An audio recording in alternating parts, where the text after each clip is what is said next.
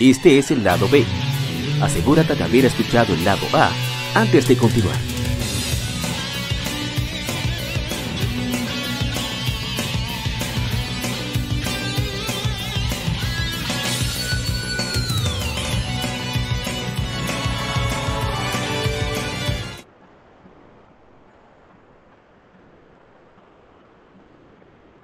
Gaming Side. Algún juego, desarrollador o editor en particular es el tema de conversación.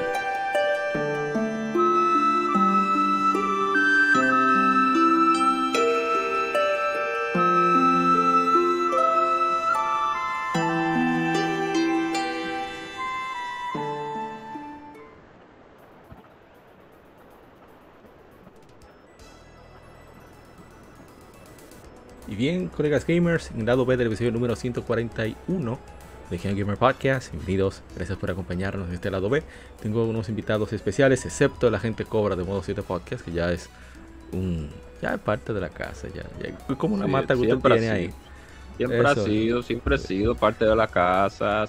Y, y tenemos un, un especial dedicado al Super Nintendo, que fue tan importante incluso para, para puntear los gustos de los gamers, expandir los horizontes en cuanto a catálogo y demás, y muchos otros aspectos. Y por eso trajimos también a, a dos queridos amigos, a Mr. Blacks desde Game Over XP y The Gaming Bits. ¿Cómo está Mr. Blacks? Todo bien, todo bien, Mauri. Este, muchísimas gracias por la invitación y además que esto me sirve a mí un poquito de, de- de práctica para seguir con mi, también con mis podcasts que lo voy a, voy a poner el pie muy fuerte en esa, en esa parte de ahí del habla hispana y los videojuegos. Excelente. Esperándolo con ansia que lo comparta y nos Sí prepare mismo. audio de promoción para meterlo. Hasta- Matamos 200, Oh. lo voy a poner atento a mí. Oh, Mentira, mentira. oh. Vamos a matar a Ishidori. Y por supuesto, no se puede quedar el hermano Lajar Sama desde Retroact Entertainment. ¿Cómo está Lajar Sama? Hey, hey, buenas, buenas, ¿cómo están todos? Estamos por aquí para traer un poquito de, de hate al Super Nintendo. Iba a decir que Sí, este, este es sí. un, un especial muy extraño, Mr. Blacks, porque yo no crecí con un Super Nintendo. En tu caso sí, tú serás el único. Pero estos dos criminales que están acá, Lajar Sama y el agente Cobra, son dos cegueros. o sea, Sí, pero yo crecí con el Super Nintendo también. Yo también. odiando el Super Nintendo. Claro. acordaba No, al revés, al revés. No, Muchas envidia. horas y mucho dinero que, que ganó el, el que rentaba en el club Sobre por, todo. nuestro, por nuestra casa, sí, con esos Super Nintendo que tenía ahí, antes de yo tener el mío. O sea que Mira, mira, per- per- perdóname que te interrumpa, pero, pero fueron muchas veces las que, las veces que mi mamá fue a regañarme y sacarme de los clubes esos de Nintendo y de Super Sí. Nintendo. ¿viste? Ya tú sabes. Ahí ya tú sabes el ventaja. nivel. Así no. Yo por eso iba a los clubes que estaban lejos de mi casa. Sí, yo Ah, yo ah, salía Esa gente, esa gente se hicieron rico también, aparte de mi dinero, porque todo lo que conseguía, tú sabes que cuando uno iba a la escuela, le daban a uno un, un- un menudito, oye, mira, para que tú comas. Sí. Exactamente, para la para, merienda. para la merienda, un, para la un merienda. bigote, un cachito. Y yo nada más compraba alguito y guardaba lo otro Eso es verdad. Así mismo. para el fin de Yo- semana.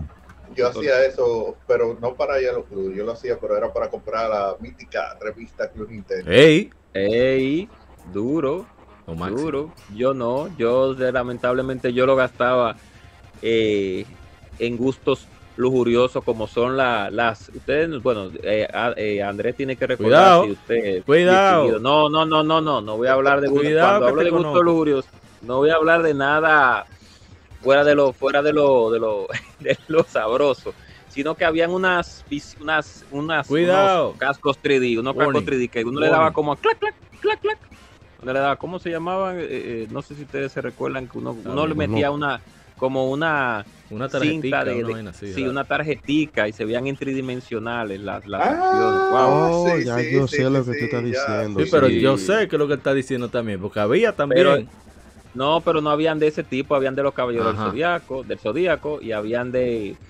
de otros de otros Esos eran, de cartoon. eran los lentes de diapositiva, lo que no recuerdo. Sí, los lentes de es- ¿cómo se diapositiva. llamaba? No Los recuerdo el nombre. Era de que prisma. Sí, prisma, prisma, exactamente, gracias. De, de los, yo gastaba mi dinero en los prismas, era. Y no, des- y no desayunaba en el colegio, en la escuela. Yo, yo era un chisma humilde, yo compraba Club Nintendo en el supermercado. Claro.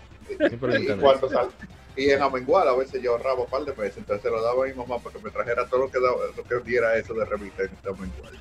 Ah, pero De Club ey, Nintendo. Ah, pero, eh, no, porque Andrés siempre ha sido millonario, de eso lo sabemos. Sabemos que sí, Oye, que siempre oye, ha tenido un hombre no. pudiente. Yo no, yo casi cuando cumplía años es que podía comprar una Game Pro en español cuando la traían. Pero la Club Nintendo sí la, ya después de un tiempo la comprábamos de manera normal en, los supermercados. O sea que yo Eh. descubrí Club Nintendo desde que salió, muchachos. hombre, no, hombre, nada, una pregunta que no tiene que ver con Super no Bueno, sí tiene que ver con. Super Nintendo. Pero, ¿Qué- qué ¿cuándo fue la primera vez que tuviste las revistas rondando por acá? ¿Quién? O sea, ¿qué ¿Cuál? año? ¿Quién? Yo. Tú, tú, tú, tú, sí, las hermanas. Lo único que podía comprar era tú. Eh, eh, yo la vi, te estoy diciendo, yo tenía la número uno. El diatre, Tuvo que ser como el 95, No, ¿no? en- No. no, no, Tiene no. que ser Yo- 92 máximo. Y si él pudo Eh, comprar la número uno. Yo estaba en tercero. Eh, sí, sí, sí, en 92, 92, 93. Sí. Wow. Ah, O sea, que teníamos un, un atraso de un año como quiera el lanzamiento. O sea, sí, Sí, porque sí, yo porque estaba en tercero cuando salió. O sea, cuando la Nintendo llegó aquí, eh, yo estaba en tercero. Yo recuerdo que hubo un año que, que ellos tiraron un reguero de revista y se pusieron al día. Oh. Sí. O sea, la distribuidora de aquí, de República Dominicana. Sí, cuando ya Mengual la cogió, eh, yo recuerdo, porque yo recuerdo que efectivamente en uno de esos que yo le di, le daba lo que yo ahorraba a mi mamá, que ella me trajo prácticamente un año de revista. Wow. Y eh, ella me dijo que porque antes yo tenía todas ahí que, que la pusieron porque ya como que iban a, eh, a unificar. Y ya el retraso que teníamos era de meses, a veces. Pero está bien. Un salto cuantitativo y cuantitativo. Sí, ya después, creo que ya después sí estábamos normal, llegamos, llegamos a estar normal, ya, pero ya al final de la vida de, de, de la revista. Pero bien. Bueno, eso fue un pequeño paréntesis hablando de Super Nintendo, porque recuerden que la revista Club Nintendo se lanzó en México, inició en México en diciembre de 1991. Fue justo eh, unos meses, bueno, casi medio año. A ver, fue agosto, cuatro meses después de que saliera el Super Nintendo. Y de hecho el plan era no hablar absolutamente nada de Super Nintendo, porque tenía mucho Nintendo que vender todavía. Ya lo sabes. Dice-. No, y es verdad, es verdad, en la primera, eh, en la primera entrega, lo más que se veía era Nintendo. Nintendo. Sí. No, en Y además, no, y además de que la, estaba, el Nintendo estaba bastante sólido en el mundo entero, o sea Sí. que no había por qué forzar el mingo, como decimos aquí en República Dominicana, No, claro. en buen, en buen, en buena manera, eh, en buen modismo. Y ellos tuvieron que lógicamente hacer esa jugada con el Super Nintendo porque ya el Sega Genesis pues estaba cogiendo mucho terreno. Ellos ya vieron que había una amenaza. Y el PC y el NEC también estaba ahí acechándose. No tanto por el NEC, sino más bien por el Sega Genesis al fin, El Genesis, en América el- también. El, Genesis era lo al fin y al cabo. Sí, sí mismo es. Bueno, vamos entonces a arrancar con. Bueno, menos que Mr. Black quiera agregar algo sobre su momento de. No, no, no, no, no, está bien, está bien, dale, dale, no hay problema. Estoy escuchando la, la- las anécdotas. eh.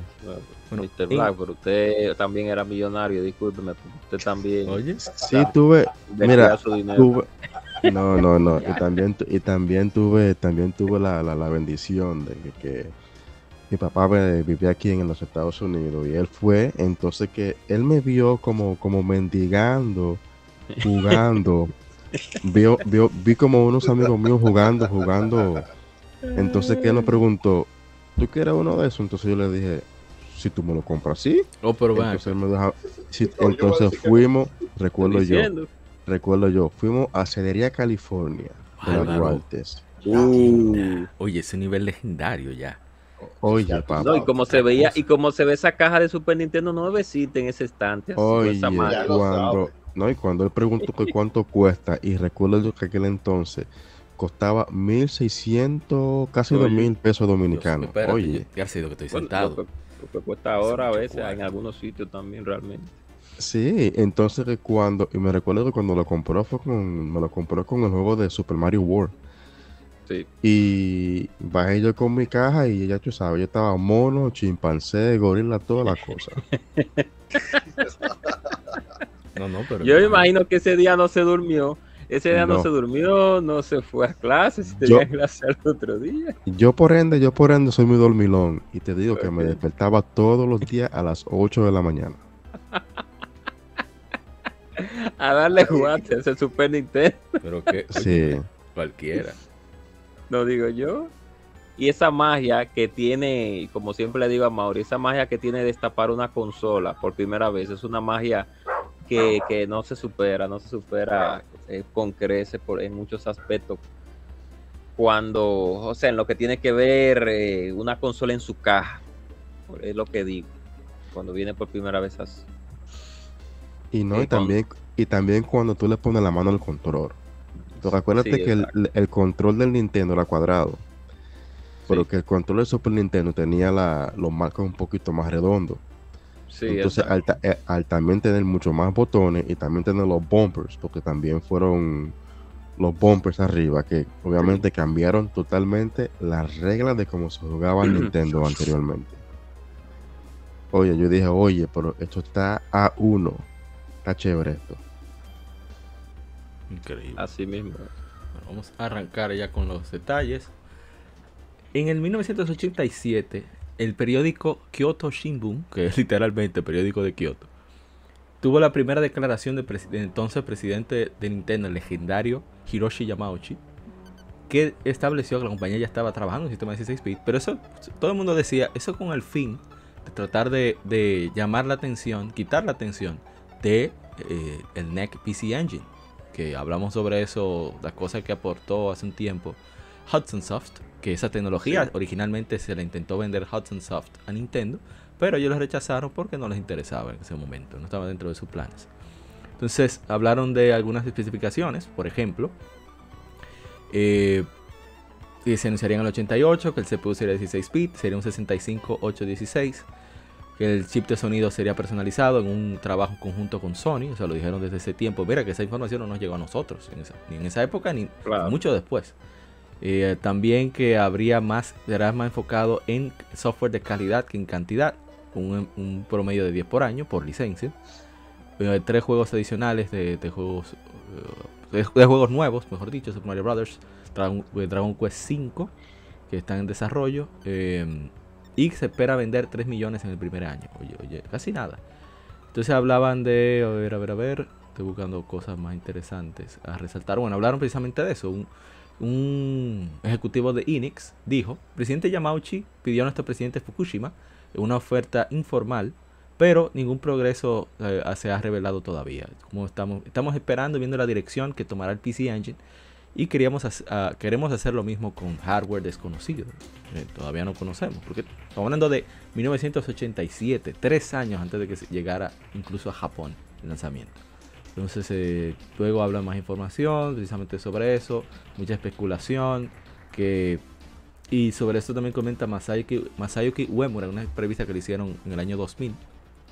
Masayuki Uemura fue uno de los, de los pilares en el desarrollo tanto del Famicom como del Así Super mismo es. Famicom. Él era originalmente un ingeniero de Sharp que estuvo muy involucrado en la creación de las pantallas para sistemas como el, el Game Watch y demás. Y a él le gustaba su Kyoto. Kyoto era, era una ciudad, es, una, es todavía una ciudad extraña porque es muy tradicional, pero al mismo tiempo es muy moderna. Y, en esa época se sentía como. Se sentía una mezcla muy, muy equilibrada entre lo rural y lo urbano. Entonces era muy cómodo para personas que les gustaba trabajar en tecnología, pero le gustaba como ese ambiente, esa tranquilidad de- de campo, vamos a decir. Entonces NEC, perdón, eh, Sharp quería mudarlo a Tokio, no me acuerdo qué otra ciudad. Y él dijo, mire, usted está loco. La más suya yo voy para allá. No, no, no, no. Entonces ahí habló con Gunpei Mierda, Yokoi, sí.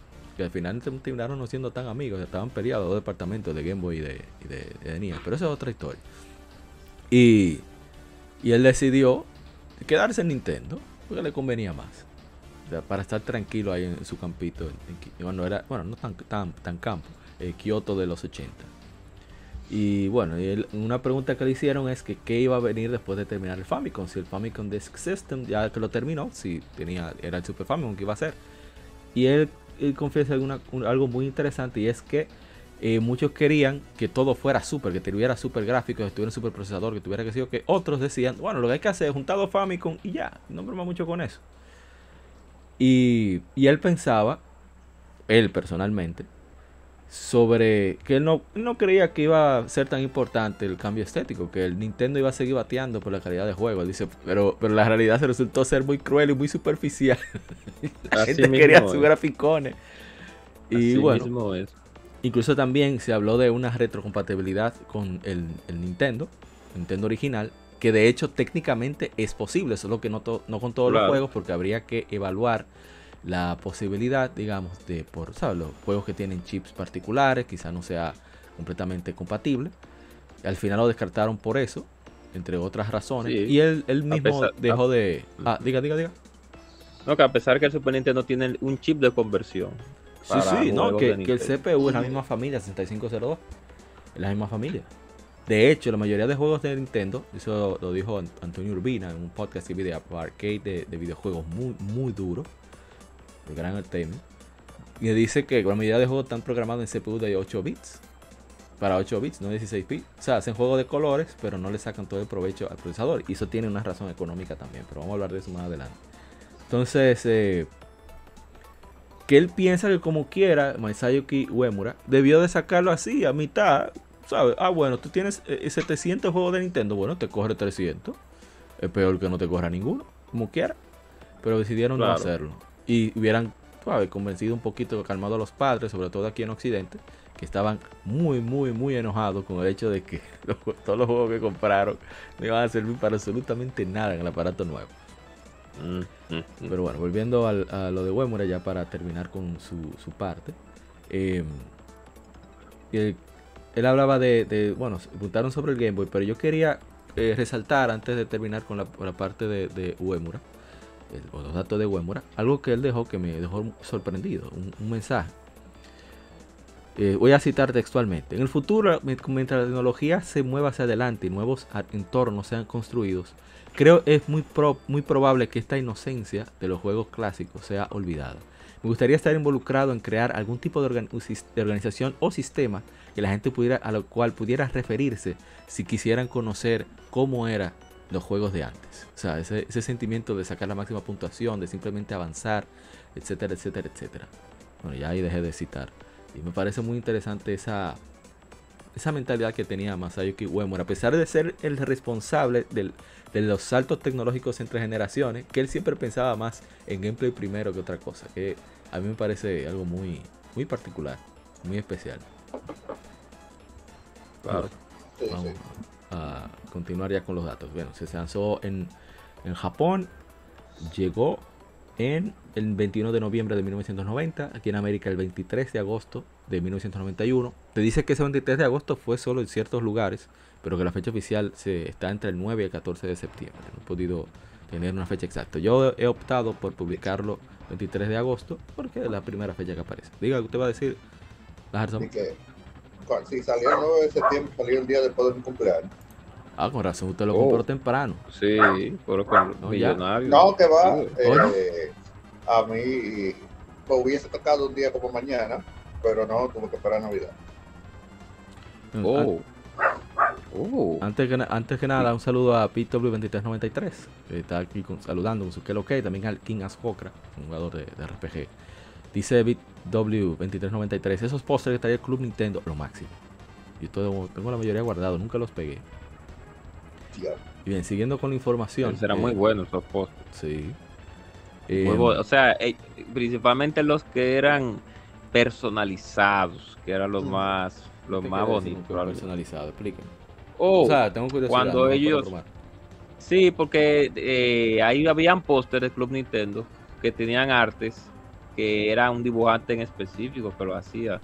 Habían algunas, no eran, no eran el arte oficial de la carátula o era el arte oficial, como hacían, como hacía la, Nintendo Power, ellos hacían también sus póster o sus carátulas personalizadas con, con un dibujante en específico que ellos mandaban a, ah, lo contrataban y, lo, y, lo, y, lo, y, lo, y lo lanzaban el póster se utilizaba mucho eso en esa época realmente.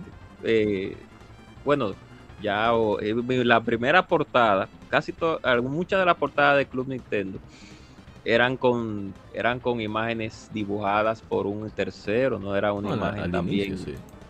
Al inicio, claro. Y Nintendo Power utilizó mucho eso también al inicio. Dibujo propio y Game Pro. La historia de Super Nintendo para luego abundar más con nuestros recuerdos y demás. Entonces se lanzó en el 90, también llegó a Corea en el 90, en, Corea lo distribuyó eh, Hyundai, se llamaba Super Convoy. Convoy. Brasil llegó en el 93, después de Europa, Europa llegó en el 92. Y en Brasil, quien lo movió fue Playtronic, que era la empresa rival de Tectoy. Todo es con rivales, porque así mismo el Sega Genesis, quien lo distribuyó en. En ah, Dios mío, me fue el nombre. En, en Corea del Sur fue, ah, fue LG. LG, exacto. mentira, mentira, creo que fue Samsung. Yo ni estoy seguro. ya, Samsung. Fue. No, no, no, fue, creo que sí. Es uno de esos dos. Sí, sí. Esos. Son otros gigantes. Entonces. Eh, y en Brasil, Tectoy con el Hubo un salto tecnológico en, muy avanzado en cuanto a capacidad de sonido, ya teníamos más canales, el chip de sonido de, Sony que permitía eh, meterle samples directos de instrumentos, tenía algunos efectos como el, reverb, que es lo que se escucha por ejemplo en la cueva de Super Mario World, entre otras cosas. Eh, que bueno, hablamos de eso cuando leímos la revista Retro Gamer, la gente cobrillo, que el Sega Genesis es más como un instrumento en sí mismo y el Super Nintendo te permite tener como una emulación de instrumentos. Entonces son experiencias diferentes, tienen su fortaleza y tienen su debilidad. Después nos matamos con eso, lo del sonido y demás. No estamos en eso. y... el sonido. Eh, lo más debatible realmente es lo del sonido y lo de la paleta de colores. Pero ya en procesador estamos claros de que sabemos que el del procesador de Genesis es más, es más poderoso que el de Super. Ya dicho por, dicho por desarrolladores internos de, alta categoría. El programador de Edward Jim lo dijo. Bueno, vamos con eso. Entonces Super Nintendo, algo que me parece interesante es el hecho de que, que ellos comentaron en ese podcast que escuché, que una de las cosas que ofrecían es que los, como la, era tan caro el ROM, o sea, los el material de cartuchos era tan caro para producirlo, tenía la ventaja la, el, Super Nintendo de que precisamente al tener la mayoría de juegos posibles de realizar a 8 bits, recuerden que estaba planeado para que tuviera retrocompatibilidad con el Nintendo original, eso permitía utilizar cartuchos que fueran más baratos y se le sacara mayor ventaja, aunque no fuera rápido. Pero todos los, mientras que todos los cartuchos de Sega Genesis eran todos a 16 bits, lo que elevaba el costo. Sí. Y no obstante, también, aunque digamos, eh, voy a citar una entrevista que le hicieron al equipo de Super Mario World hace un tiempo. Estoy, tengo de fuente Plation, se llama S-H-M-U Plation, P-L-A-T-I-O-N-S. Tiene muchísimas entrevistas de adaptadores japoneses traducidas. Entonces lo que me pareció muy interesante es que ellos hablaron de que tuvieron más espacio. De 3 megas que tenía Super Mario Bros. 3 megabits, ¿eh? Subimos a 4 megabits para Super Mario World. Pero resulta que al ser una consola con más gráfico y más sonido, en realidad había menos espacio para implementar, implementar cosas. Pero eh, algo que me gustó para que vean lo importante que fue el Super Nintendo. Así que nos estamos adelantando un poco, pero quiero citar todas estas cosas antes de que antes de que vayamos al mambo y comencemos a hablar de, cosas personales. Eh, a mí me sorprendió mucho fue que le preguntaron a cada uno de, los desarrolladores, digamos, que estuvieron en la entrevista. Estamos hablando de Shigeru Miyamoto, eh, Kondo, el compositor, Hideki Kono, el gran productor también de la, de la saga de Mario, Tezuka, que es la el, igual de Miyamoto, aunque mucha gente lo, quiera negar, que fue el director de Super Mario. World, y Nakago, que fue el oh. programador principal. Entonces le preguntaron que qué clase de juegos le gustaría hacer en el futuro. Dice Kondo, ¿verdad? como músico, mientras progresa el hardware, la calidad de la música mejora y pronto la música de videojuegos tendrá, tendrá, podrá competir al mismo nivel como la música en general. Al final ha sido lo que ha salvado las orquestas, esto entre nosotros. Estas sinfónicas se han salvado por los conciertos de juego. Pero bueno, eh, en muchos países. Oh. Mantengan en mente que, que, o sea, quieren, quieren enfrentar esos nuevos retos y mantener en mente que la música de videojuegos todavía es música para videojuegos. no dice, la pregunta del millón de dólares para mí es hacer juegos más profundos y no me refiero solo a agregar más espacio o memoria. Incluso si entramos a una era con nuevos medios que puedan almacenar hasta 10 veces la memoria, no creo que la importancia de esa pregunta cambie. Eso me parece interesante como habla de profundidad porque ¿qué hace Hideki Kon hoy en día? Es el jefe de Mario Kart. ¿Tú viste un juego más profundo que ese? El odio que maneja. Mm. Y las veces que tú repites el mismo nivel una y otra vez para ganarle al azaroso que te da el patazo justo tú antes de cruzar la meta. La maldad. Entonces lo hizo. Eh, dice, este fue mi acercamiento a Mario también, pero quería hacer juegos que no importara cuántas veces los terminaras, quieras seguir en ese juego y quedarte con él como un tesoro. Y quiero seguir haciendo juegos con esa mentalidad. Super Mario World, ve- 31 años después, todavía se sigue jugando. ¿Eh? O sea que lo logró. Y Adicto Así de mismo fue él, por cierto. Enácago dice, Ah, ya Seguro. que puedo colapsar del cansancio de todo el overtime que hice, quisiera hacer un juego que pueda jugar mientras estoy hospitalizado. Oye esa vaina. oh, ay, ay, mi madre. Recuerdo estar completamente absuelto en estos, eh, en estos viejos tiempos de juegos simples como las canicas. Quisiera perderme en ellos por horas. Cualquier género medio está bien, pero quisiera poder jugar más juegos como esos, creo. Bueno, no puedo, no tengo ahora mismo en mente que hizo Nakago, pero no me sorprendería que tuviera que ver con algo como Animal Crossing o algo así. Entonces Miyamoto se va más lejos y dice, quiero hacer eh, consolas de juegos que fuera una... Quiero ver consolas de... Bueno, juegos de consolas que se convierten en un destino para jugar. Un mundo que los niños sienten una especie de afecto o atadura. Y, y quiero que quieras regresar una y otra vez. Qué sorprendente sería que los, niños... eh, que los niños tengan todos esos mundos que pueden visitar, todo dentro de una consola y una librería de juegos suficientemente pequeña como para caber en un... ¿cómo se llama? Un armario. Como padre, mis ojos se han abierto a algo nuevo recientemente. He notado que cuando un padre ve a su hijo leyendo un libro, piensan, bueno, eso es bueno, eso es algo propio. Pero cuando están jugando frente a una televisión, jugando un juego, hace a los padres sentirse culpables, aunque los juegos sean una experiencia activa. ¿Por qué es eso? Me pregunto. Quisiera hacer un juego cuando, que cuando una madre ve a su hijo jugando la primera vez, piense, ah, bien, mi hijo ya es suficientemente, suficientemente mayor para jugar eh, videojuegos ahora. Por supuesto, tengo todas estas locas metas en mi mente, pero mi realidad diaria es eh, pasar tiempo metiendo eh, eh, pre- detalles de preguntas como ¿cuántos píxeles puede usar Mario para saltar? Ey, ey, es una realidad. Sí, me, claro. me pareció muy interesante que estos desarrolladores, que hoy son legen- legendarios, literalmente todos, cada uno de ellos. Lo que pasa Eh, es que eso, esa, esa persona, a Mauri, pensaban, ya estaban muy adelantados al futuro. Y hasta hoy en día, tú sabes como Nintendo, Nintendo ya prácticamente se adelantaba al futuro. Así es. En todos los mismo. es. Y bueno, Sí. sí, seguimos ya con la, con la historia para avanzar un poco más rápido. Sé que estamos locos por hablar, cacarear. Ya Oye, estamos hartos del... con lo- Ah, te voy a decir algo, diga, diga. no, no, no, no, dime. es- no, yo dije, oye, como que dice sí, que estoy loco por hablar. Entonces, eh, en- hablamos del 87, de lo que presentó, lo que habló eh, Hiroshi Yamauchi, el legendario Hiroshi Yamauchi, porque llevó a Nintendo en los videojuegos, y que hay una arqueología de Nintendo, mucha información concreta sobre la historia de Nintendo. Y, bueno, ya para el lanzamiento, el diseñador Masayuki Uemura, eh, quien ah, fue el diseñador del Famicom original, así como el Super Famicom, eh, él presentó un modelo en el cual se veía como conexión directa con el, con el Famicom, o sea, con el Nintendo original, nuevo modelo de, Nintendo original que incluso tenía salida de audio y video digital. El Famicom original, Nintendo original no tenía. Bueno, sí tenía, tenía, yo no me acuerdo ahora. El Famicom, el Nintendo original, el, el americano tenía salida de audio y video, yo creo que sí. Sí. Fue en, en Japón que no tenía, o sea que, ok. El. Super Famicom tenía, venía con, de hecho, el cable de audio y video de, de RGB del Super Famicom o del Nintendo. Todavía se usó hasta, hasta Wii prácticamente. Sí, sí, es verdad. No, y que Sí, exacto. el Top Loader fue el primero como el diseño que se lanzó internacional del Famicom, el que le pone la cinta arriba.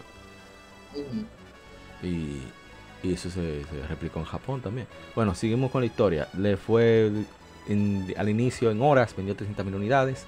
Eh, por todo el lío que hubo en Japón buscando Super Nintendo, Super Famicom, el gobierno japonés le pidió a todas las manufactureras de consolas o de videojuegos en general que traten de lanzar sus vainas en fines de semana. Por favor, que no podemos tener tiempo gente pidiendo tiempo libre, gente empezando enferma, carajito que no van a la escuela.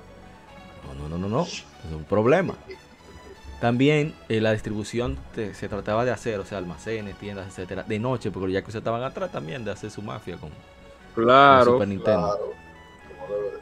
Y ellos pudieron retener algunos desarrolladores claves como Capcom, Konami, Tecmo, Square, Koei e Enix. Que por cierto, eh, Konami como hasta el 92-93 no lanzó juegos fuera de... O sea, para, para Sega Genesis. Eso fue un liazo. Y bueno, después... Todos eh, saben por qué, por la razón. Claro, claro, por la mafia que tenía Nintendo mm. también. No, y en estos tiempos nos estamos acercando un poco a la realidad con unas ciertas compras, con una... Digo, eh, ¿cómo se dice? Era necesario en esa época para tratar de mantener cierto nivel de, calidad. Ustedes saben que Gunpei Yokoi tenía su, su lado Yakuza. No, Hiroshi Yamauchi. Yamauchi. Digo, Hiroshi Yamauchi, Yamauchi, sí, Por estar ayudando, porque el pobre Ya su lado Yakuza, sus modos operando y era medio Yakuza. bueno, entonces, eh, luego eh, llegó a América 199 dólares, equivalente a 400 dólares actual, bueno, más todavía, actuales. Eh, eran cantidades limitadas, el 23 de agosto de 1991, el lanzamiento oficial fue el 9 de septiembre del 91, en, Europa, bueno, en Reino Unido e Irlanda, en abril del 92. Entonces para las demás regiones, ah, no tengo los detalles aquí, en Brasil 93, ya hablamos de eso. Eh, aquí en América, bueno, en Japón, veo que tuvo Super Mario World, F-Zero y Pombuzai. En América te, tuvo eh, F-Zero, Pilot Wings y eh, obviamente Super Mario World, que fue el, que viene incluido. También estuvo muy cerca del lanzamiento SimCity y Gradius 3. Eh, tuvo un enfrentamiento letal, prácticamente con Sega Genesis. Eso ayudó mucho a abrir el mercado, a tener muchísima variedad de juegos, etcétera, etcétera, etcétera. eso hizo Acclaim Entertainment con Mortal Kombat, cambió la política porque quería lanzar su juego en los dos aparatos, no quería estar en ese relato de que, ah, no, si tú, sacas primero Super Nintendo, tienes que darme seis meses, un año de exclusividad, etcétera, no, No, no, así es.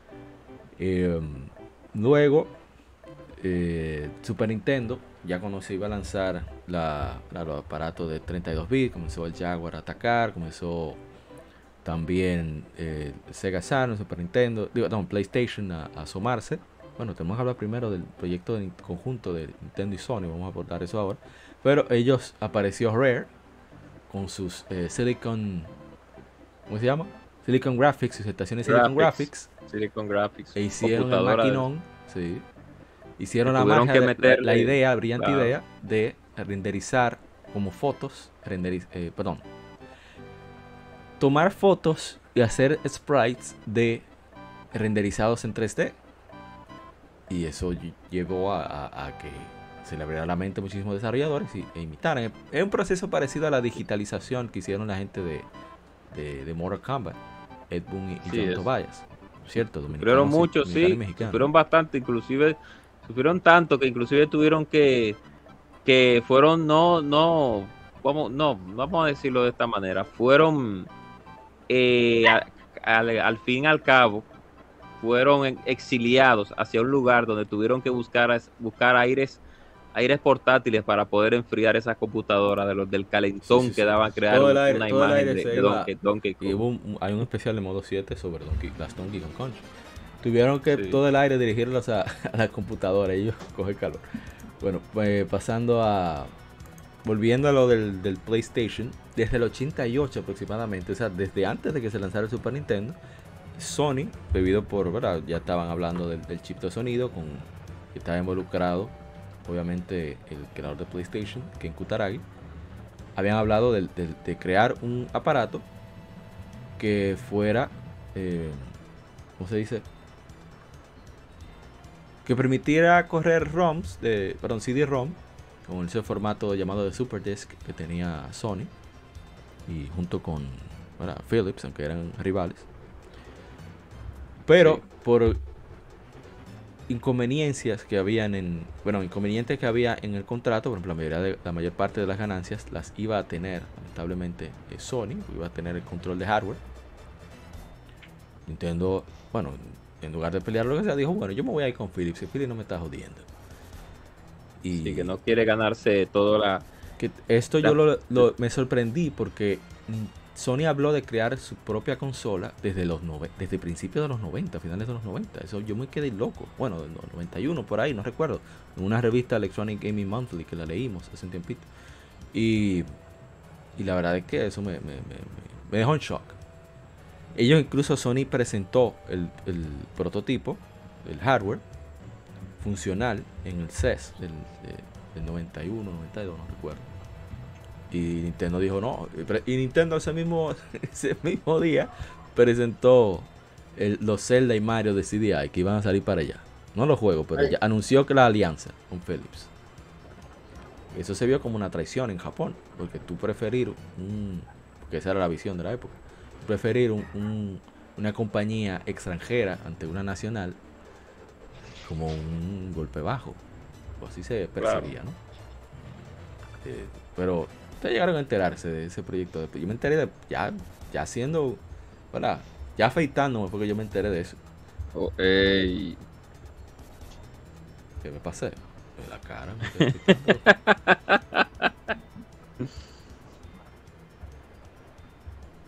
No, no, nada que ver. Sí. No, no, no, no. Nada que ver, pues, Eso, puede. eso del CDI, yo me enteré por una revista mecánica popular. Dios mío. Yo supe del CDI, claro, en, en, por las por las Game Pro en español que venían en ese tiempo. Y las reseñas eran muy pocas, porque realmente el CDI en su letardo de vida, en su tiempo de vida, tuvo muy pocas, muy pocos juegos, mejor dicho. Inclusive cuando ellos tenían dedicado los, los, los analistas, una, cuando tenían dedicadas las secciones de CDI, regularmente en la revista eran uno o dos juegos que ellos reseñaban de CDI. ¿Verdad? Y no eran juegos muy, muy notables por su calidad o por, o por su... O que por su buen desarrollo. Estaba hecho para hacer, tener cierta interacción, como los jueguitos de Netflix, las cosas interactivas de Netflix. Oh, Pero ya, eso era todo lo que podía hacerse. No más de ahí. Ni más ni menos. Y. A ver, ¿qué era lo otro? Bueno, y el, el caso de, de- de- Creo que lo que más se puede como resaltar de, de eso, en la pantalla está saliendo ahora mismo Secret of Mana. Ese proyecto de Mario Island, que desde que se enteraron la gente de, de Square Enix, ese equipo creativo, ellos se emocionaron y prepararon todo un proyecto gigantesco con muchísimos pueblos. Una cosa Sí. gigante y, y incluiría viaje en el tiempo que al final eh, las cosas obran para bien, porque tuvimos dos grandes experiencias, como fueron Secret of Mana y Chrono Trigger, que surgieron de ese mismo proyecto. O sea, creo que al final convino, Así es. en mi opinión. Ahorita meter tanta cosa en, en un juego va a ser Bueno. un disparate y va a salir muy aguado. Digo bueno. yo, no sé. Podría ser, ya- podría ser. Aunque era un equipazo, está difícil. Ey, mi hermano Carla Sí. por acá y, y el Castor X. También estoy dando su vuelta. Oh. para ellos. Ex y- Raccoon.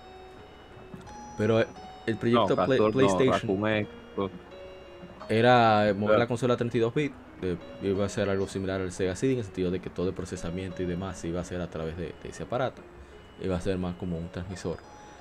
Pero el Super Nintendo, desde el inicio también se planeó para tener esas expansiones de microchips desde el cartucho.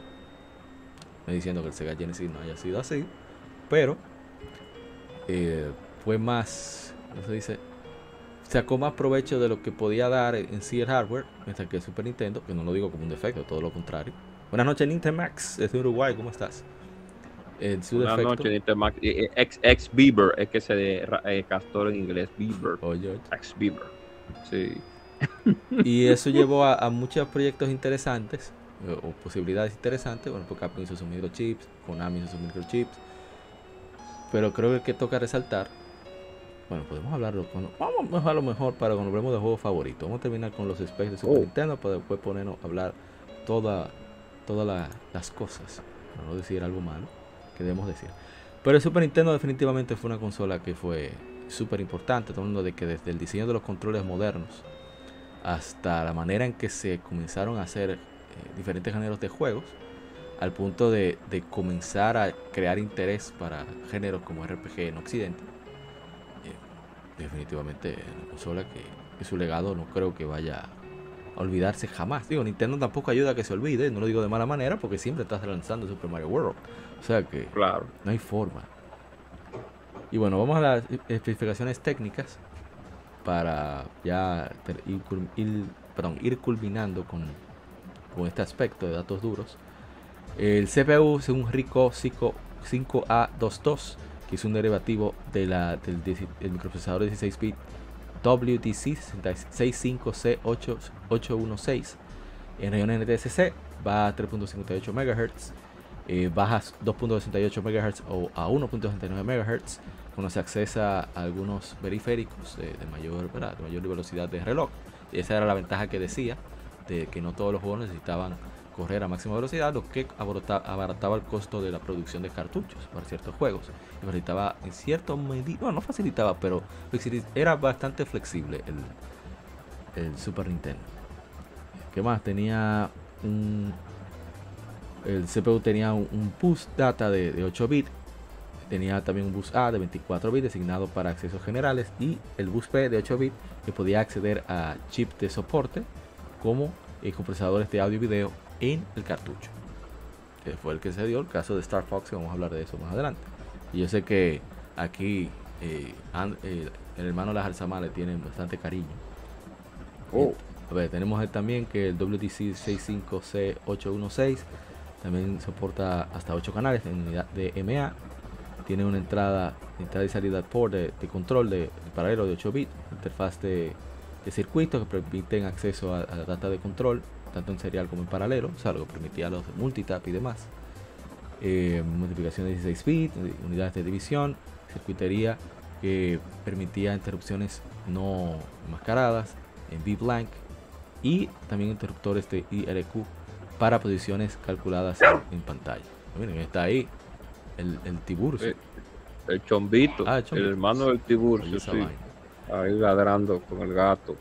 Entonces, una pelea una batalla Pokémon ahora mismo. Ah, revisiones tempranas del 5 a 22 usados en boards SHBC. Eh, tenía a veces fallas espontáneas y puede tener varios síntomas como operaciones erróneas, glitches en, en modo 7 pantallas en negro al encenderse, etcétera, etcétera, etcétera. Así que la primera revisión fue para corregir este bug fatal en el controlador de MA, que hacía que los juegos crashearan corriendo. Y bueno, también la consola contenía 128 kilobytes de, RAM, era una locura en esa época, por propósitos generales, que en realidad eran 32, porque dijeron, no, pero hay que meterle más, porque, y entonces vamos no vamos a tener ventaja contra el Sega Genesis y era separado de los 64 kilobytes de RAM de audio y video, sistemas, subsistemas de audio y video dedicados. Entonces, para el PPU, la, unidad de procesamiento de imagen consistía de dos eh, paquetes eh, separados, 64 kilobytes de RAM de video, 544 bytes de, memoria de atributo de objeto para tener datos de sprites 256 por 15 bits de generador de color, eh, de RAM de generador de color, que se llama CG RAM, Color Generating RAM, para guardar la paleta de colores. Y esto permitía que pudiera mostrar hasta 256 colores de un total de 32.768 colores posibles. Y bueno, el audio fue el, el chip ES SMP, que es un chip simple de 8 bits con un DSP de 16 bits y 64 KB de RAM. Fue diseñado y producido por Sony y eh, fue es completamente independiente del resto del sistema. Va a una velocidad, eh, un reloj nominal, hablando de audio, 24.536 eh, MHz, tanto NTSC como PAL, puede producir sonido estéreo compuesto de 8 voces generados usando 8 samples de 8 bits de audio y varios efectos como eco. Y bueno, todos saben que los cartuchos tuvieron su, su lock regional, eh, pero en el caso de los NTSC, Japón y acá en, América, simplemente era, ¿sabes? Cortar cierta cosita ahí porque era, era una limitación más de, encaje que de, Así es. de, tornillitos. Sí, de funcionamiento. Pero en el caso de Europa, como corría a 50 MHz la velocidad. Hertz, hertz. Ah, sí, digo Hertz, La pantalla, sí, la pantalla. Eh, era un problema y por eso tenía un chip incluso para, para no permitirle correr juego en el TSC, porque va a ser un problema. Por, eso es cuestión de la región PAL, que tenía 540i, o se veía, tenía mayor resolución, digamos, pero la velocidad de, la imagen era, más lenta. Y bueno, que otra más, cambios de los modelos, tuvo el, modelo japonés que bellísimo, igual que el europeo. El de nosotros, que es así todo cuadriculado, bien gringo. Sí, todo serio. Y tengo el New Style, el Super Nintendo más pequeño, que es bastante bonito, debo decir. Y también en Japón tuvieron uno similar. Y ya diga, digo, te iba a decir. El, dos, el, el, Super Nintendo 2, vamos a decirlo así. Exacto. Y bueno, podemos dejarlo ahí. Ah, hay que hablar de, de, lo de ponerse amarillo, que es un plástico ABS que se utilizó para que, bueno, es muy susceptible a oxidación, oxidación perdón, y a la exposición al aire. Y por una mezcla incorrecta de aditivos eh, y estabilizadores, de, aditivos para prevenir que se incendiara mucho la consola. Y bueno, eh, hay maneras de, tu, resolverse ese tipo de, asuntos. Eh, periféricos más conocidos, está obviamente el control, el Super Game Boy para correr juegos de Game Boy.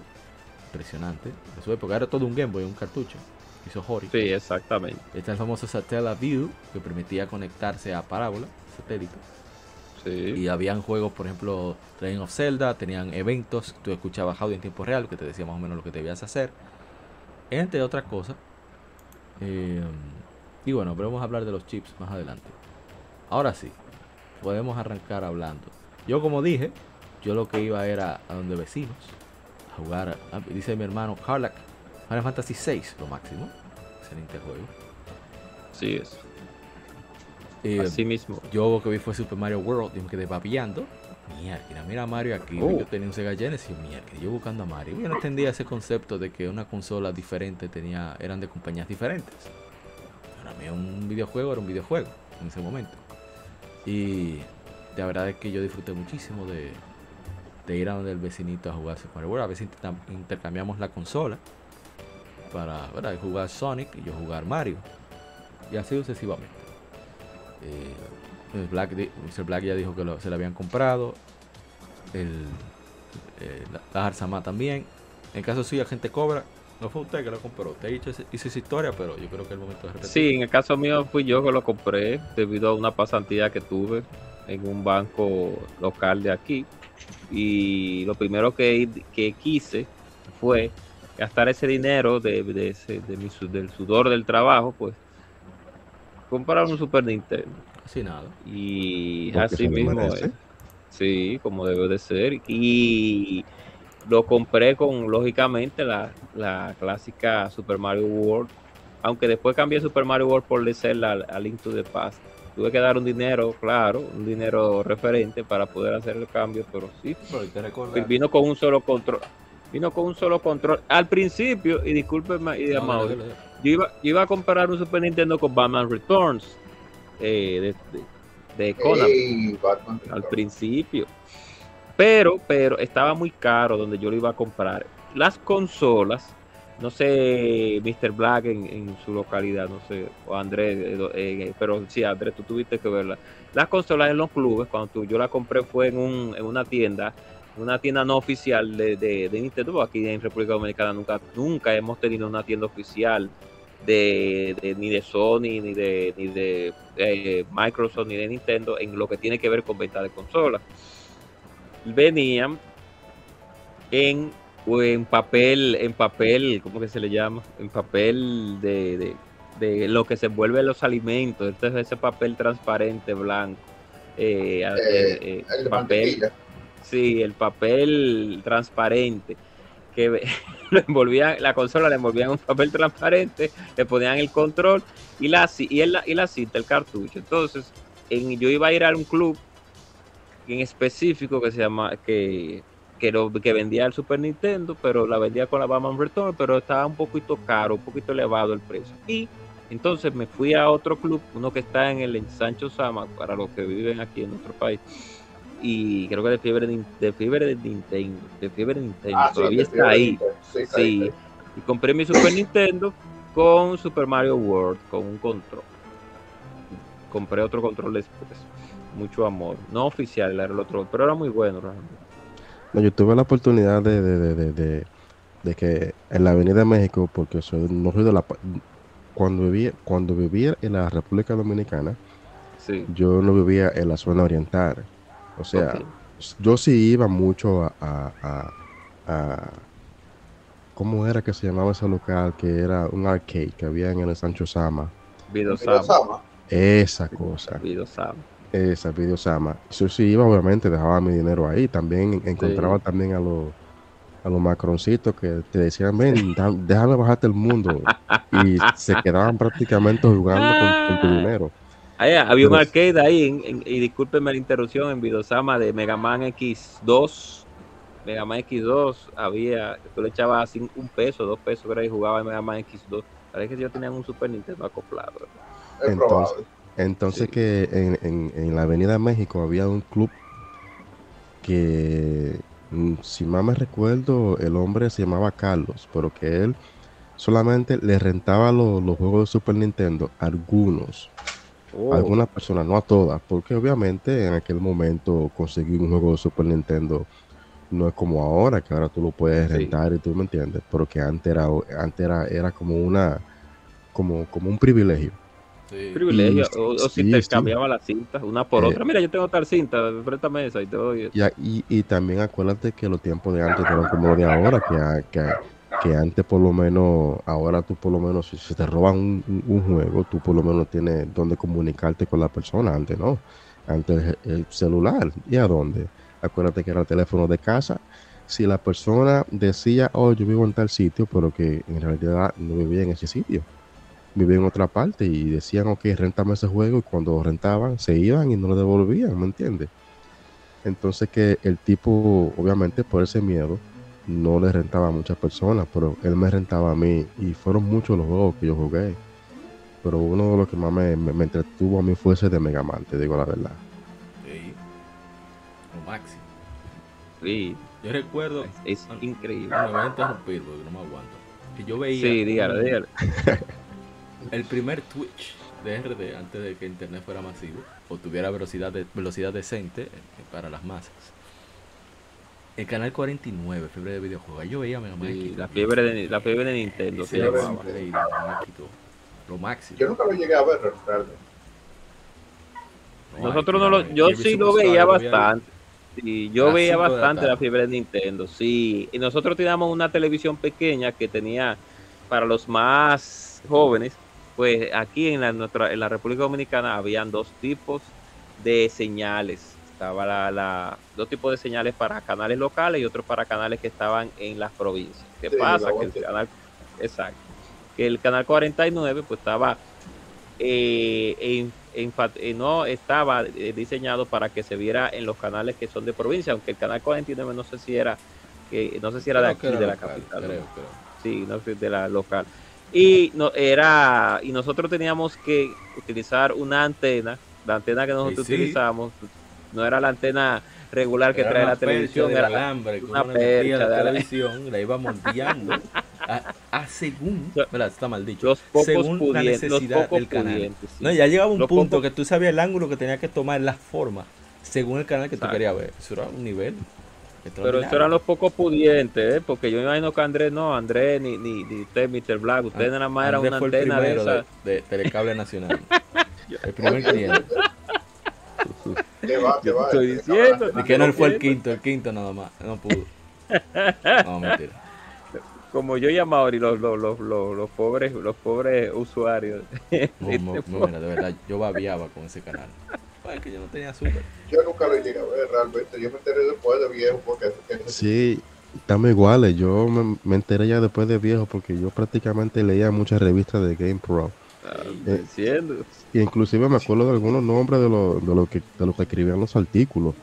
De- me recuerdo, ese nunca se me, nunca se me ha olvidado el Tobin Dow. Y yo, ¿qué significa eso?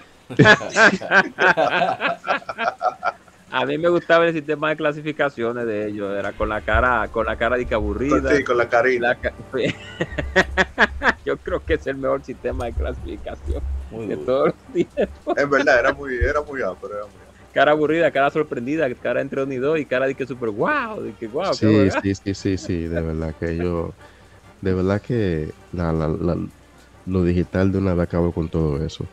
Sí, lamentable. Esa interacción eh, en papel que uno tenía con las con los- las personas que hacían pues la el análisis de- del juego. Pero en fin, Eh, sí, del canal 49 yo lo vi bastante, igual que a Mauro. Pero, o sea, algo que No, no pero- aportar de, de ese inicio de Super Nintendo. No, yo falto yo ahí. Ah, eh, de. El Super Nintendo, yo recuerdo que, que fue para una Navidad que, que me lo trajeron los Reyes. Eh, supuestamente no me iban a regalar nada. La gente Supuestamente poderosa. no me iba- Eso fue una sorpresa totalmente. Supuestamente. eh, mi regalo de Reyes eran unos Power Rangers de los que cambiaban la cabeza. No sé Ey, Ey, Ya, yo yo- a mí me compraron, a mí me, yo compré, a nosotros nos compraron Power Rangers de eso. Sí, Sí, yo, sí. yo pues llegaron a comprar un par de esos y supuestamente y, ah, y un mítico, eso ta- no sé si ustedes lo, lo recordarán. Me compraron un juego de mesa, pero no cualquier juego de mesa. Me compraron un juego de la OCA, ¡Ey! Ah, un Eh, juego de la Oca. basado en el juego de la OCA de la televisión. Basado- Ey, en el ey, juego de la Oca, había que ver eso para poder jugar. que Porque lo daban en el tú tenías que Canal 11. esperar que la hermana terminara, para entonces, o, o la ma- madre que veía eso, para que tuviera tener chance de ver si te dejaban tú ah, poner tu consola. Aquí- El juego de la Oca. Oye, aquí veíamos el juego de la OCA en familia. Bárbaro. Sí, nosotros Eh, también. No, pero yo lo veía, pero acechando. Claro. Era- No, mi. Ronzo, mi madre y yo veíamos el juego- dele, dele. Claro, veíamos el juego de la Oca. Lo único que, que las, las personas más. ya voy a cortar eso de la persona más pudiente. Yo ahora eso es un relajo para los que no se escuchan. Pero realmente yo nunca pude ver un juego de mesa basado en un juego de la Oca. O sea que usted tiene un recuerdo muy bonito. o sea. sí, eso, eso apareció en Cedería, California, precisamente. Sí, pero sí mi Power Ranger. Sí tuve mi Power Ranger que se le doblaba la cabeza. Compré Eso fue a- un lío, eso nosotros andamos el conde entero buscándolo. No, no, que va. Yo, yo, lo, yo conmigo y los Power Rangers como que no éramos muy amigos, ¿no? No éramos Ah, no, mira, qué lo mal, que, pasa, qué lo que mal. pasa con los Power Rangers y yo fue que, coño, ahí me van a acabar más todavía, pero Ay. tengo que, te voy a tener que decir. Ay, Dios mío. Eh, cuando salieron los Power Rangers, yo estaba en Estados Unidos de viaje Te estoy y yo diciendo. logré ver el primer capítulo de los Power Rangers allá. El fly, te estoy Eh, el- sí, yo pude verlo allá, yo estaba en, en Dallas, precisamente cuando, cuando iba a salir. Y, y yo recuerdo que después eso llegó aquí como a los dos años. Sí. después de eso. Pero bueno, anyway, la cuestión es que el Super Nintendo eh, me apareció así abajo del arbolito de Navidad. y yo ¡Ay, qué lindo! Así Y el yo, San oh. Santa. con Y yo, oh, oh. Y cuando lo abro, viene mi Super Nintendo normal con, con Mario World. Y además había otra cajita que era la de Zelda.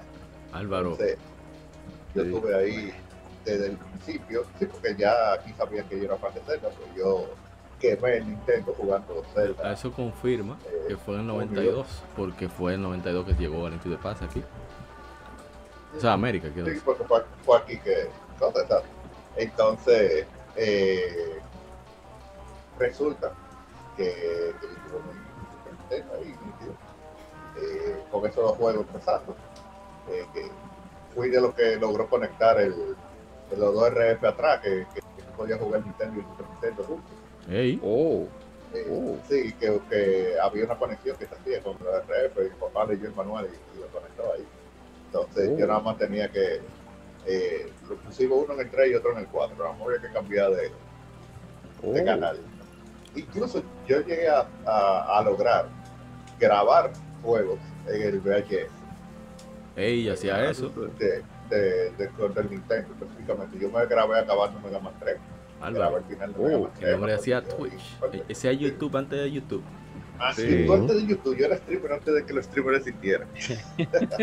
no, pero eh, eso no es nada. Yo también hacía revisticas con y vaina. Álvaro. Inclusive, a- a También. Creando contenido. También.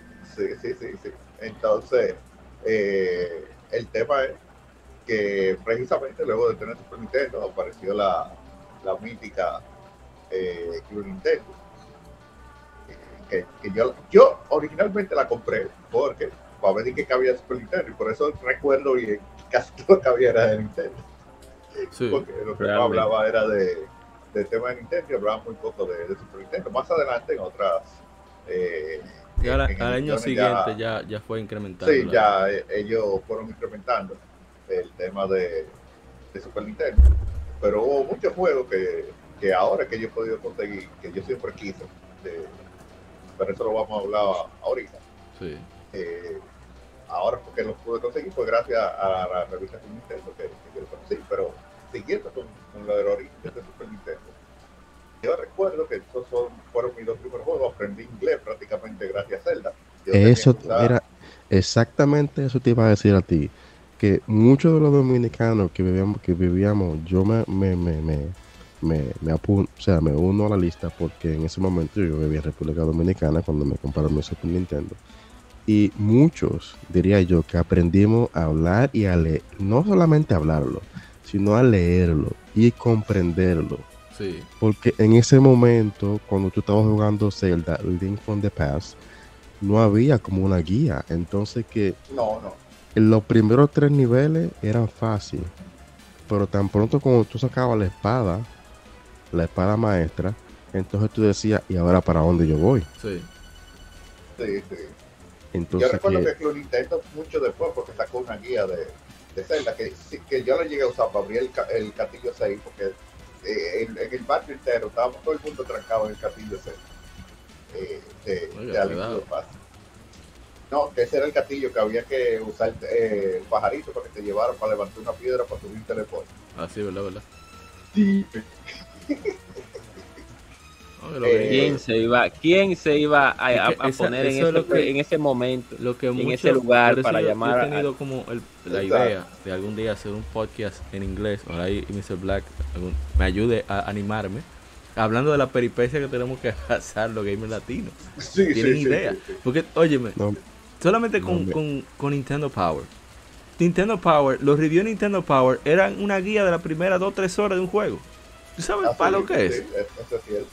así mismo. Eh, pero Aquí bueno, no. la cuestión es que por Sí, lo menos. Zelda, yo tenía la, pero aún así, teniendo a mi mamá y mi abuela que me traducían de vez en cuando eh, el, el juego, pero aún así habían cosas como esta que uno no le llegaba. Eh, Claro. y por muchas pruebas y errores que uno hacía, no, no había forma. La- Mira, y, tú sabes, perdóname que te interrumpa, tú sabes cómo yo hacía era para cuando yo jugaba Zelda.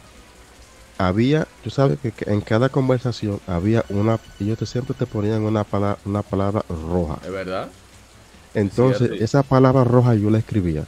Entonces, cuando yo hablaba con otro personaje en la, en la, en la villa de Cacarico, eh, me mencionaban esa palabra roja también, como me la repetían. Entonces yo decía, espérate, aquí hay como un como una conexión de que están hablando de una persona. Y así sucesivamente fue que yo comencé como atando cabos. Entonces así yo pasaba al nivel. sí, sí, sí, sí, esa, esa era la forma de que uno no tenía que buscar, ¿verdad? Oye, esa vaina. ¿eh? Sí, Ay, sí, que no era fácil. era una buena forma.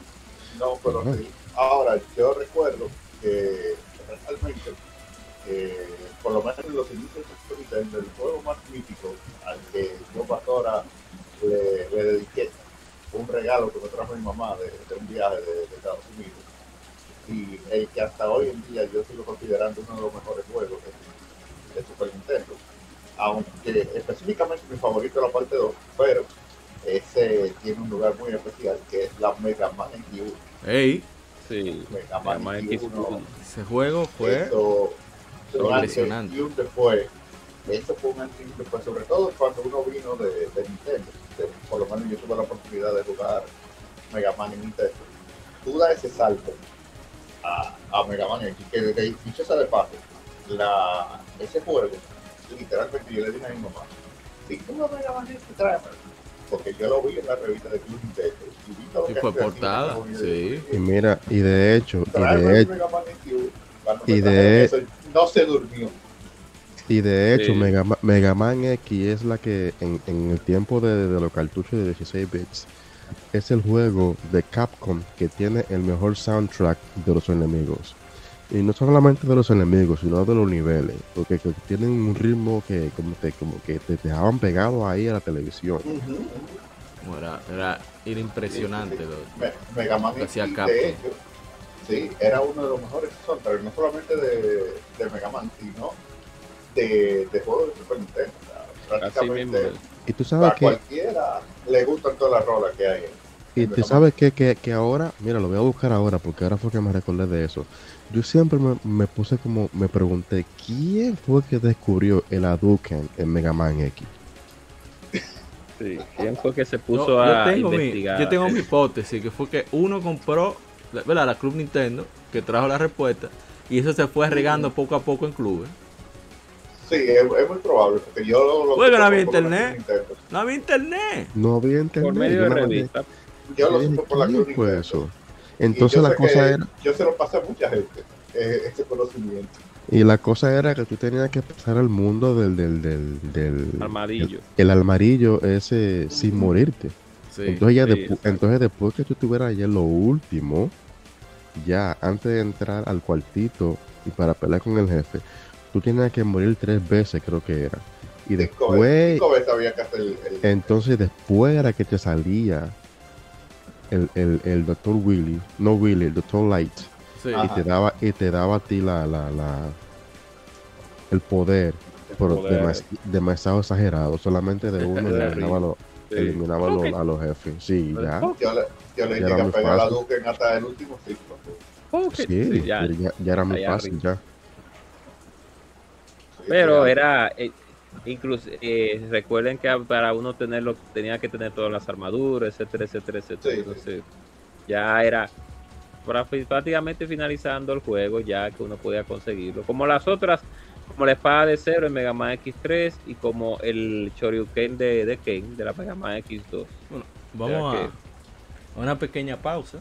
No se muevan con nosotros aquí en, en el episodio número 141, el lado B, el Hijo Gamer Podcast, con Mr. Blacks de Game Over XP y de Gaming Bits. La gente cobra de modo 7 Podcast y la Jarzama de Retroact Entertainment.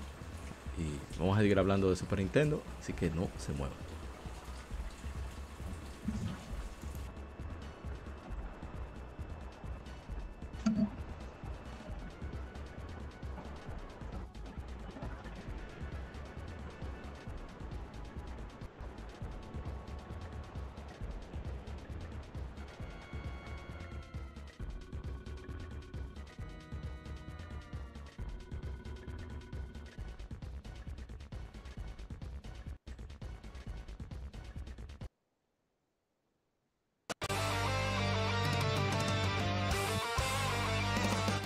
Revivir los grandes momentos y títulos del videojuego clásico, no dejes de escuchar cada mes Modo 7 Podcast.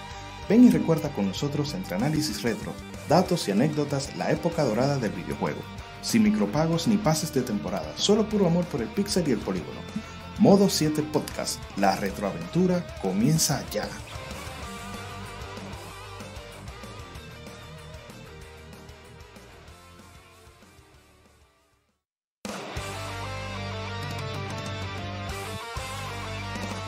Para revivir los grandes momentos y títulos del videojuego clásico, no dejes de escuchar cada mes Modo 7 Podcast. Ven y recuerda con nosotros entre análisis retro, datos y anécdotas la época dorada del videojuego.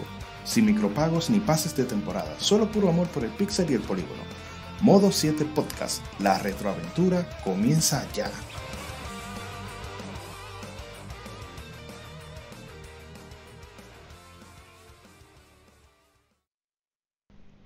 Los cómics no son solo superhéroes y el manga no es solo muñequitos de pelea. Existe un lado más profundo de estas industrias, y no hablo solo de Japón y Estados Unidos, sino de todo el mundo. Para explorarlo, Cultura Cómic te trae el mejor podcast de historietas de República Dominicana. Ya sea cómics, manga, band de cine, paquitos o como les llames, todo es parte del noveno arte. Así se llama el podcast, por cierto. Acompaña a grandes entusiastas de esta fascinante forma de contar historias. Cultura Cómic presenta Noveno Arte. Búscanos en el canal de YouTube de Cultura Cómic y cada domingo te traeremos un nuevo capítulo de Noveno Arte.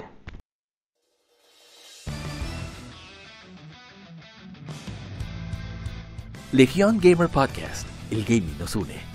Somos un podcast enfocado en videojuegos que converge actualidad con las noticias más relevantes y títulos que experimentamos entre episodios, sobre todo aquellos de nicho, discutiendo temas atemporales con invitados, así como juegos de aniversario quincenalmente, conjugando datos concretos con la opinión de quienes participan. Estamos en redes sociales como Legión Gamer RD. No olvides revisar hashtag GameFemérides para dejar tu opinión de tus títulos favoritos para que participes en el programa. o en Lectura Gaming, donde leemos revistas o artículos especializados en videojuegos en vivo a través de YouTube. Actualidad y atemporalidad gaming en un mismo podcast. Legion Gamer Podcast. El gaming nos une.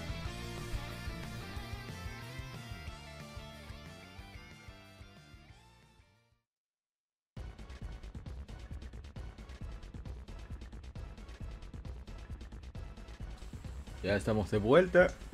Seguimos con un especial de Sup. Ah, no, bueno, no lo dice Super Nintendo. Nintendo, woohoo. Bueno, Super Nintendo. Juego con Mr. Black de Game Over, Game Over XP, Gaming Bits.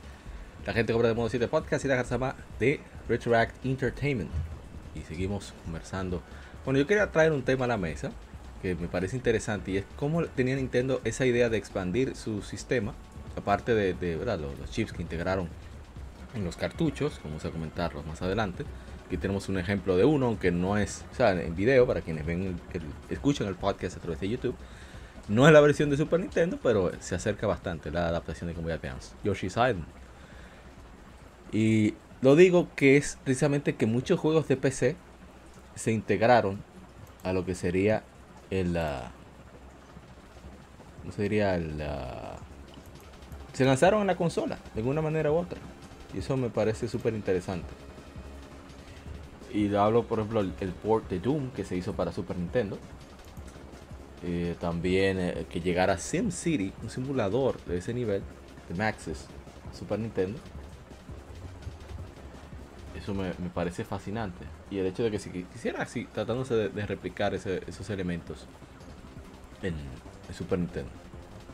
Así mismo es, inclusive no solamente ports como tales, sino ports basados en tecnología, porque el port de Doom fue basado eh, con el fue hecho bajo el chip Super Effects, o sea que hubieron a- hubieron unos cuantos, hubieron una no solamente ese port, hubieron una amalgama de, de de juegos que utilizaron ciertas ciertas tecnologías para poder a, a- para poder continuar la vida útil de la consola. Sí. O sea que ya lo hemos recalcado bastante, la gran mayoría, pero vamos a hablar un poco de ella como quiera. ahora. Sí, voy a citar lo- los, datos duros para, para tener las carlos del momento. El Super Claro. FX, un CPU RISC diseñado para ejercer funciones hacia el CPU, que el CPU principal no podría hacer. Eh, se usó principalmente para mundos 3D, con polígonos, en texture mapping y también eh, sombra, sombreado de, de fuentes de luz. También se utilizó para mejorar juegos 2D. El juego que está manifestándose, repito, está la versión de Game Boy Advance, pero tienen la idea. Primer, eh, Yoshi's Island fue, se usó ese chip para crear unos visuales impresionantes para, para su momento. Muy, muy artístico, muy particular y excelente juego.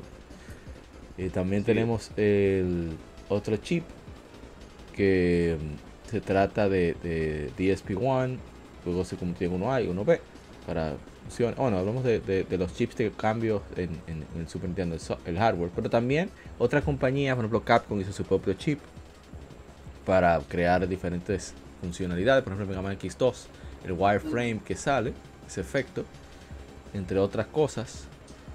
Sí, Eh, el, el chip X2, algo así. ujú, el C- C- CPC, C- algo así. CP, CPC X2, ajá. Mira que no están detallados aquí, que me parece muy, muy interesante. Voy a buscarlo, que están detallados acá, para tener los datos duros. Sí, de hecho, eh, cuando uno jugó Mega Man X2 en ese tiempo, eh, y uno vio ese efecto, uno se le dijo, diablo.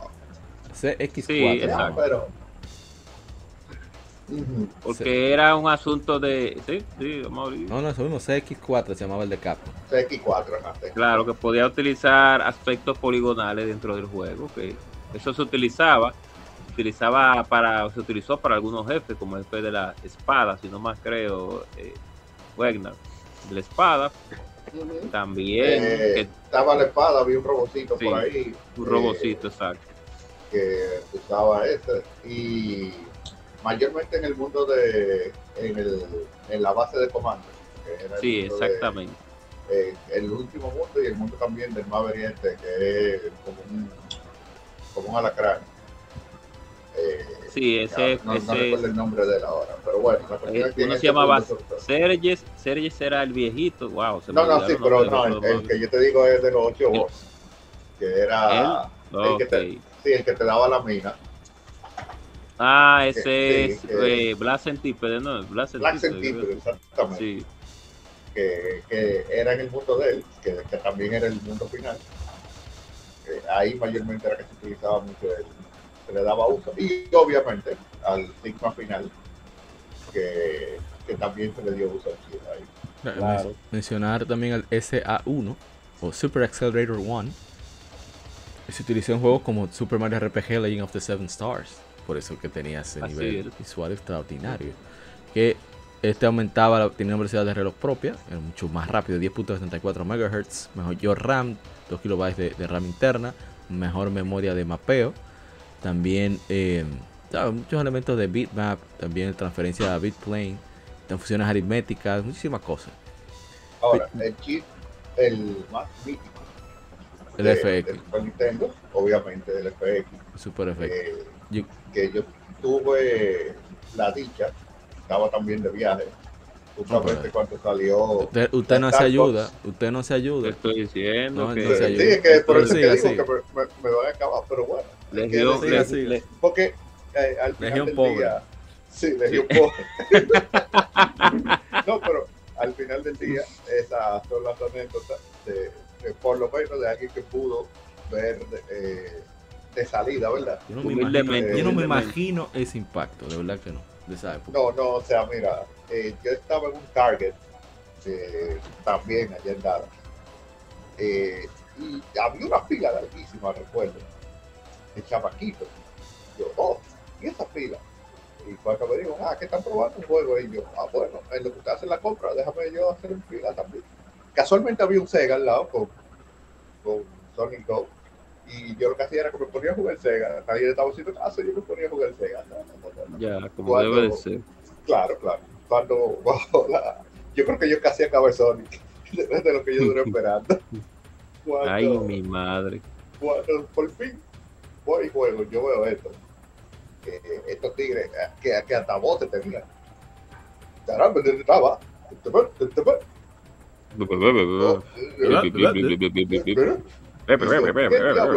Y cuando yo vi esa escena del principio de Star Fox, ustedes no se imaginan la, la emoción que cuando uno está saliendo del, De, de la base, Sí. de, de te ponen Cornelia. ahí ya fra, y te ponen a, a, a pelear en Cornelia. Y, y esos gráficos, eso, oye, mira, eso fue, eso fue amor a primera vista. Con eso. Yo recuerdo que después yo logré que me lo alquilaran en Video Sama. Y ese el Video Sama se quedó con mucho dinero de mi padre. Ese juego duró mucho tiempo. Te lo hubiera yo comprado, no lo de todas formas. Sí, Te lo, hubiera, sí. te lo hubieran comprado varias veces. Yo creo que sí. Hasta que yo no lo acabé de todas formas posibles, yo no estaba feliz. No tuve que tiene- Todavía hoy en día, si, si la puedo poner y la juego, yo, yo juego. Tengo que contarte la- la- tu anécdota, contar brevemente la historia. Qué fascinante cómo unos británicos que crearon, un, a- fascinados con un juego de Star Wars, eh, en wireframe prácticamente, ellos trataron de emular esa sensación en un juego de Game Boy. Ese equipito se llamaba Argonaut. Eh, yo no recuerdo exactamente los nombres de los miembros, pero ellos también participaron en Mario 64. El punto es que ellos, eh, la gente de Nintendo, eso fue un CES que lo presentaron. La gente de Nintendo quedó tan impresionada. Dijeron, óyeme, tienen que ir para allá para enseñarnos cómo ustedes rayas en esa vaina.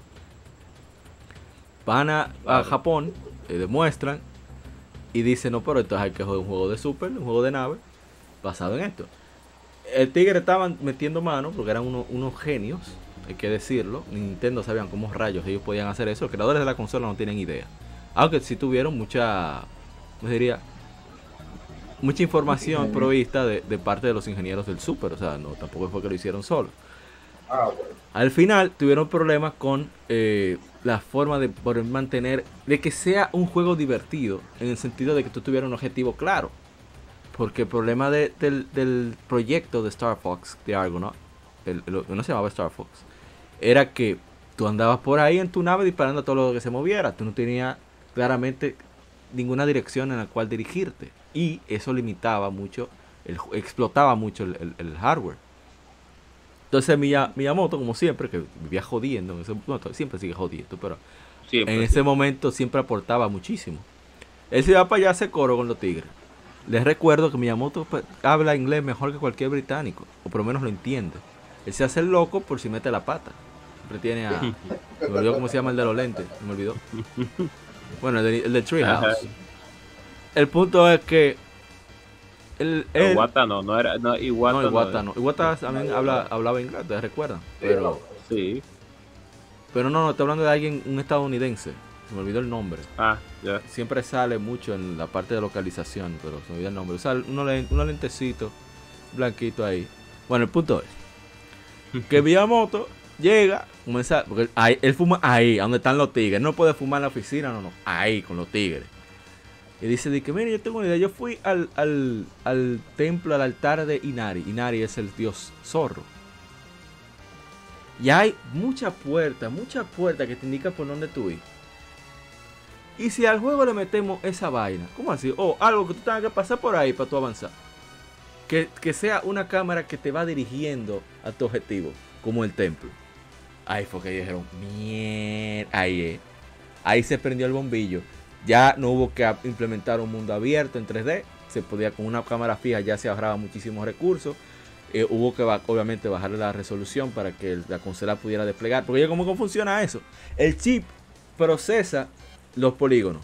Todo el aspecto matemático de shader y todo. Pero otro chip tiene que transformarlo en sprites para que el super pueda Yes. enviar la señal. O sea, se procesa dos veces el juego. Así es. Que ese juego vaya a 10 cuadros por segundo es impresionante de por sí. No, Entonces- y se ve muy bien el juego, realmente. Es una, una locura. Y de hecho, la base de Star Fox fue lo que sirvió para Nintendo tener idea de nociones de cómo crear Super Mario 64.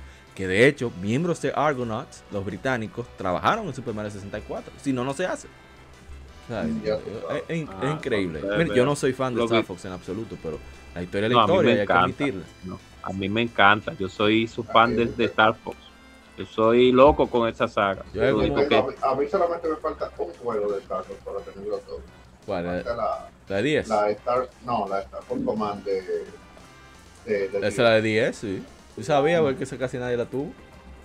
Sí, esta es la única que me falta. sí, Ah, Pero bien. por suerte, por suerte. Nadie la tuvo. Ah, eh, dice Black. Algo que usted quiera decir, por ejemplo, juego favorito de Super Nintendo, anécdota favorita. Bueno, la mía, ya cuando el, el Super Nintendo ya estaba en los tiempos ya maduros, Sí. ya que estaba en su, en su época ya de que todo el mundo sabía lo que era un Super Nintendo y eso es lo que era. Lo mío era, me gustaba mucho lo que era Super Street Fighter y Mortal. Kombat, y Mortal Kombat 3. Oye, Ey, en mi tiempo, sí, sí, sí, sí, Super Street Fighter. Entonces recuerdo también que otra que me gustó bastante era F- Super F0, que no sé por qué no han hecho uno a esta altura de juego. Ahí. Ya, No entiendo, de verdad. Por, lo- por todos los macos que hay, pero sigue. much- No muchos entiendo. no hemos preguntado, pero tenemos la, la respuesta, pero, pero Ra- lamentable. Sí, sí, realmente sí tiene una respuesta porque no hay un F0. pero- Mucho maco, Sí. mucho maco. Sigue, sigue. Y por último, por último, por último, cuando obviamente que iba, yo iba a la, a la maquinita esa de en Sancho Sama y veía los juegos de Killer Instinct. Oye, Claro. cuando, Sí. obvia- cuando por fin Rare eh, eh, intentó y sacó el juego para la, la- el Super Nintendo, que aunque era una gráfica media, media, media rarísima, sí, pero te digo, yo me la disfruté muchísimo. Y para mí eso era, yo recuerdo que en mi casa se, lo- los amigos míos entraban a las 5 de la tarde y eran las 10 de la noche y su mamá era que iban a buscarlo a ellos y lo sacaban y le decían, pero tú quieres que te traiga la sábana y la cama aquí, es para que duerma aquí, porque son Sí. cinco horas ya que tú tienes en una casa ajena. Sí, que sí, sí, sí, claro. Sí, no, es que era adictivo. eh, sí, No, no, porque no, Fueron rally que se jugaron. que Entonces, entonces recuerdo yo que cuando jugábamos juegos de pelea, el que pierda pasa el control Así es. Que y, na- sale. y- y nadie quería perder, porque querían seguir jugando. Sí. Y No hay Messi. Son un lío. Sí. Bueno. Black, antes de, de hablar, seguir hablando de juegos favoritos. Usted, no me diga que usted era aquel usted es aquel que cuando veía a, un- a uno más chiquito pasando trabajo en un nivel, usted decía, venga, amiguito, yo te lo paso. Y no, nunca le No. pasaba el control. No, no, no, no, yo nunca hacía eso. Eh, Mm, ¿será ¿Tú sabes por qué? Porque yo veía, yo veía, desde pequeñito yo siempre vi como el abuso de entre ellos. Y, y yo decía, no, no, no, pero yo no lo pienso hacer como hacer esto a, a una persona que yo lo Ah. dejaba, yo lo dejaba coger su lucha. Ok. No, Lo mataran dejaba- 18 mil veces. Sí, yo lo, yo lo dejaba porque as- así aprende, Es verdad. así aprende. Y hoy en día también a los sobrinos míos también lo dejo que hagan lo mismo, que se mortifiquen, que aprendan, porque así, así fue que yo aprendí. ¿no? No- Yo nosotros hago, pero- aprendimos, aprendimos sin internet. Y que Eh, yo eh. hago peor. Cuando algunos me dicen que mira, pásame tu gusto y yo se lo paso. Y después Oye. lo pierdo y se lo devuelvo. toma. Tú sabes lo, Ya Amado, es. Ya tú sabes- es. Dale. no, tú sabes lo que yo hacía. Yo a Ay, veces, qué fuerte. yo, le- yo hacía maldad. Por ejemplo, Super Mario World, yo le decía, mira, si tú, te, si, si tú te tiras por el hoyo, te va a aparecer el mundo verde. Ay, ay, ay. Ay, ay, ay. Así no. Abusador. Obviamente, Así se, no. mata- se mataban Así cinco no. veces. Se mataban cinco veces. Y entendía Se mata. que ya no tenían que hacerlo. Y me decían, oye, pero el mundo verde no sale. Y yo lo que, y yo lo que me evadía ahí era riéndome. Que si Porque, fuera Mega Man, si fuera Mega Man, yo no, yo le, no le digo, pero. Bueno, ellos querían su mundo verde. Ay, Dios mío. Mira, pero, antes- no, no, Amaury, no, no. pero no, Amaury, yo no, yo no era así. eh, Lo, lo voy a creer. Ya, voy a confiar en su palabra. Ya, antes de, que- de, de- porque tiene que irse Mr. Blacks. ¿Qué legado usted cree que, que le ha dejado a, a usted, no sé, en gusto, o preferencia, o juego, no sé? Eh, tiene Super Nintendo, para usted como jugador. Repite la pregunta, Amaury. ¿Qué legado cree que le dejó Super Nintendo a usted como jugador? Bueno, este Super Nintendo, yo era un, era un fanático, no te digo que no soy un fanático de Nintendo ahora, pero me dejó un legado que hasta hoy en día ya un hombre ya viejo, no viejo, no, ya un hombre ya con, con familia. Que mira, todos estamos aquí por un, por un propósito, estamos por los videojuegos. Sí, es cierto. Claro. Y, y, y ¿qué te digo? Eh, el legado que dejó en mí, primeramente, como te dije al principio, esta gente de Nintendo tenían una visión hacia el futuro muy grande. Sí. Ellos, ellos estaban demasiado adelantados, todavía lo están así, al punto que todavía no quieren lanzar otra, una, una próxima consola de Nintendo Switch. No. Porque, ¿para qué? Dime tú, si tú tienes algo que te está saliendo bien, ¿para qué? Si tú sabes que, que tú vas por un buen camino, ¿para qué tú quieres tomar un atajo? ¿Me entiendes? Sí. Entonces que el legado que me dejó a mí es que una, no se requiere buena gráfica para tú pasarla bien. Ajá. Esa es una. Este, cuando la juega con, con esos juegos que, que hacen ellos, los dan en familia, todo el mundo los disfruta. Sí. Y algo, y algo increíble, algo increíble. Por eso de que ahora en la guerra de la consola, tú nada más escuchas lo que es Sony PlayStation con, con Xbox. Tú no ves a Nintendo metido en esa vaina. No. Porque ellos saben lo que tienen. Están seguros Así de es. su producto. Así es. No, y que esas ventas se reflejan solas. No hay que, no hay que Nintendo, eh, por así decirlo, callada, callada, callada. Era el líder en venta de las tres consolas. La- Oye, pues, lo, es por, es por triple. Por triple. Nintendo Switch ya casi casi está haciendo la- está batiendo la, el récord de ventas de PlayStation 2. Posiblemente este año lo 4, cumpla. Sí, de PlayStation Y 4. cuatro. Sí.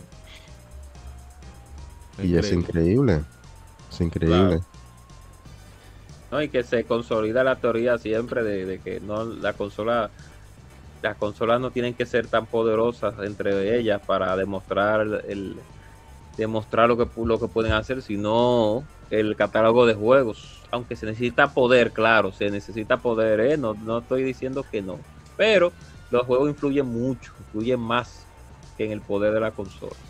Yo lo que creo que esa parte de ahí, ya alejando, no quiero alejarme un poquito más de lo que es Super Nintendo. Sí. Eso ya viene desde lo que es lo, lo, lo, lo, lo- lo PC eh, eleístas, que ya comienzan con lo gráfico, lo gráfico, lo Sí. gráfico. Entonces ya los fans comienzan a dividirse.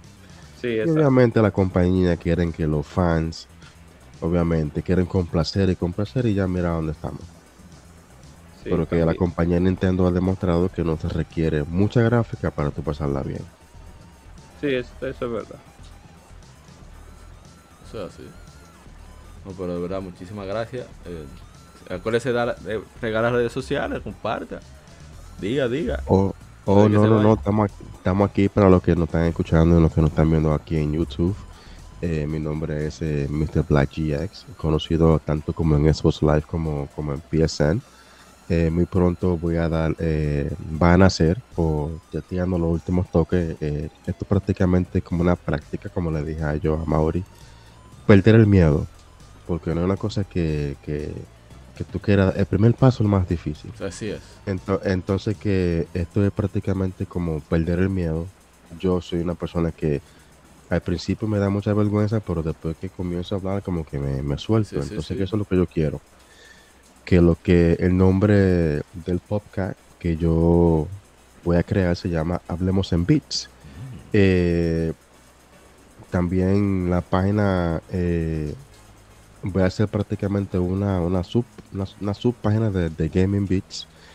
Y anteriormente estaba muy lleno en lo, en lo que era de- del videojuego pero tuve que alejarme un poquito por cuestiones de familia. Sí. pero ahora estoy regresando sí ahora un poquito más en lleno porque esto es lo que me gusta. Y si no hay una cosa que más te haga sentir muy bien a ti que tú haces lo que a ti te gusta y si te gusta a ti hablar de videojuegos y también jugarlo también y muy pronto, muy pronto me pueden seguir ahí en, en- pueden buscar la página de Gaming Beats, eh, tanto como en Facebook como en, en Twitter y tanto también como, como en Instagram. No tengo TikTok todavía porque para hacer videos de TikTok eso es un- algo muy complicado. Sí.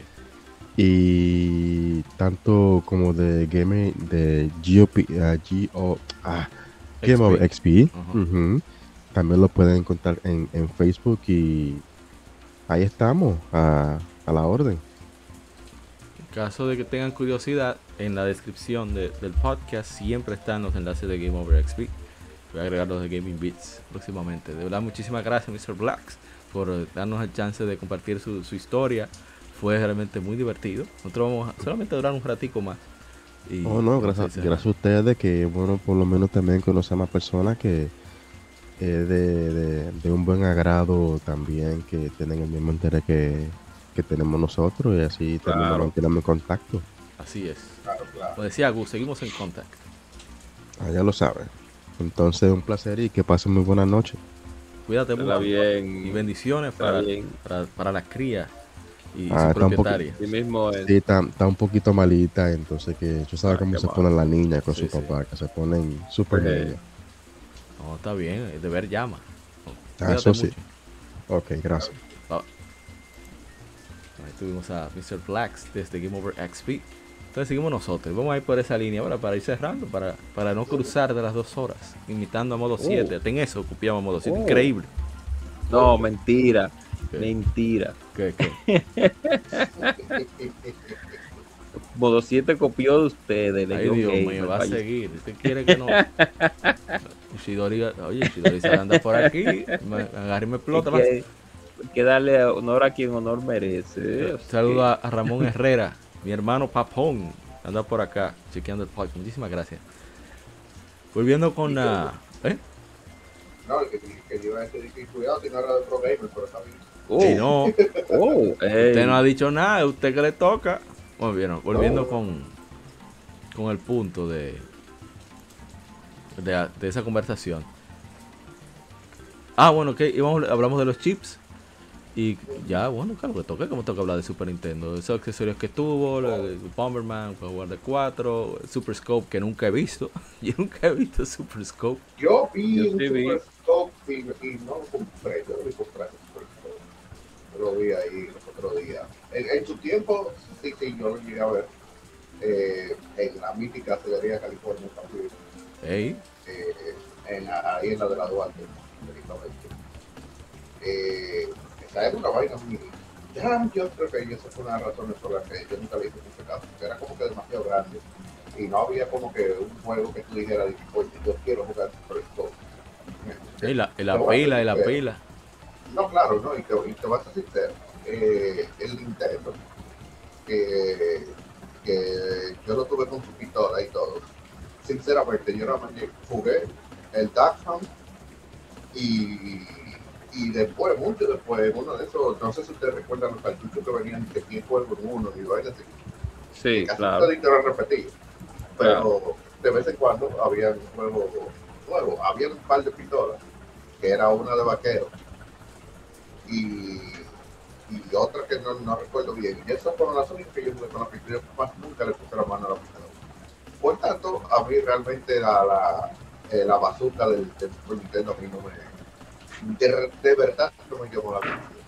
Además, yo vi eh, que, que esto ya parece un, eh, un anunciante de, de Club Nintendo, pero bueno, eh, en la Club Nintendo yo vi un par de juegos de la piel de la, la bazooka y sinceramente no me llamaron nunca la atención, por eso yo nunca le hice realmente caso a la, a la Capcom, al Super Scope. al Super Scope, ajá. Que, que habían los juegos eran tan buenos que uno no, no necesitaban accesorios.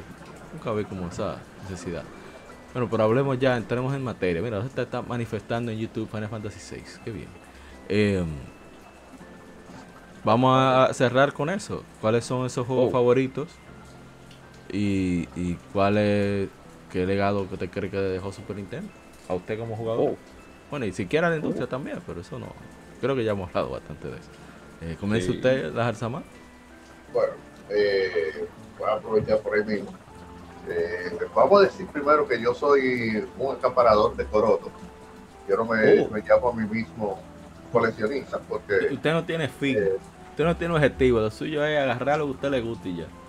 no, no, no, no, esa- es, ese es el punto, exacto. De lo mío. que, que yo tengo lo que a mí me gusta. Entonces, por eso yo no me, me considero dentro de la élite, sobre todo la élite dominicana del coleccionismo. Donde, eh, tú no eres coleccionista a menos que tú no tengas Fighter o tengas Leader Santos y, y, y juegos de mil y pico dólares. sino- Pequeño Samsung. Ah, sí, hasta te sacan de los grupos y, y vaina, y alguien no te hace caso porque tú no tienes Oh. colección. Entonces, Oh, eh, el tema Así no, así no. Con mi hermano pirómano yo no. tengo, yo tengo mi coleccioncita aquí, humildemente, algo clásico. una selección de, tengo de todas las consolas, pero como hoy toca de Super Nintendo, eh, voy a hablar más de eso, precisamente de los primeros juegos que yo busqué. Lo primero que yo hice fue buscar los cinco juegos que yo tuve cuando en la época del Super Nintendo. Qué cosa rara, el Super Nintendo fue, fue la consola de que menos juegos yo tuve. Que nada, o sea, mío propio yo solamente tuve cinco.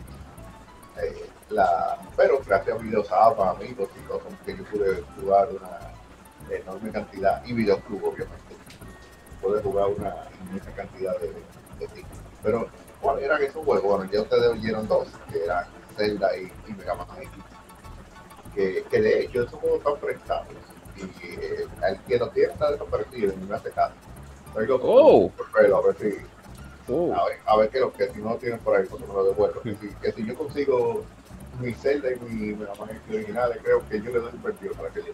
Ay, Dios mío. Lo primero que me preocupé fue por buscar estas dos, sobre todo que dos juegos. Para mí son los dos más importantes de, de, de Super Nintendo por, por el tema de, de que fue un regalo en Navidad y, y un regalo de Navidad.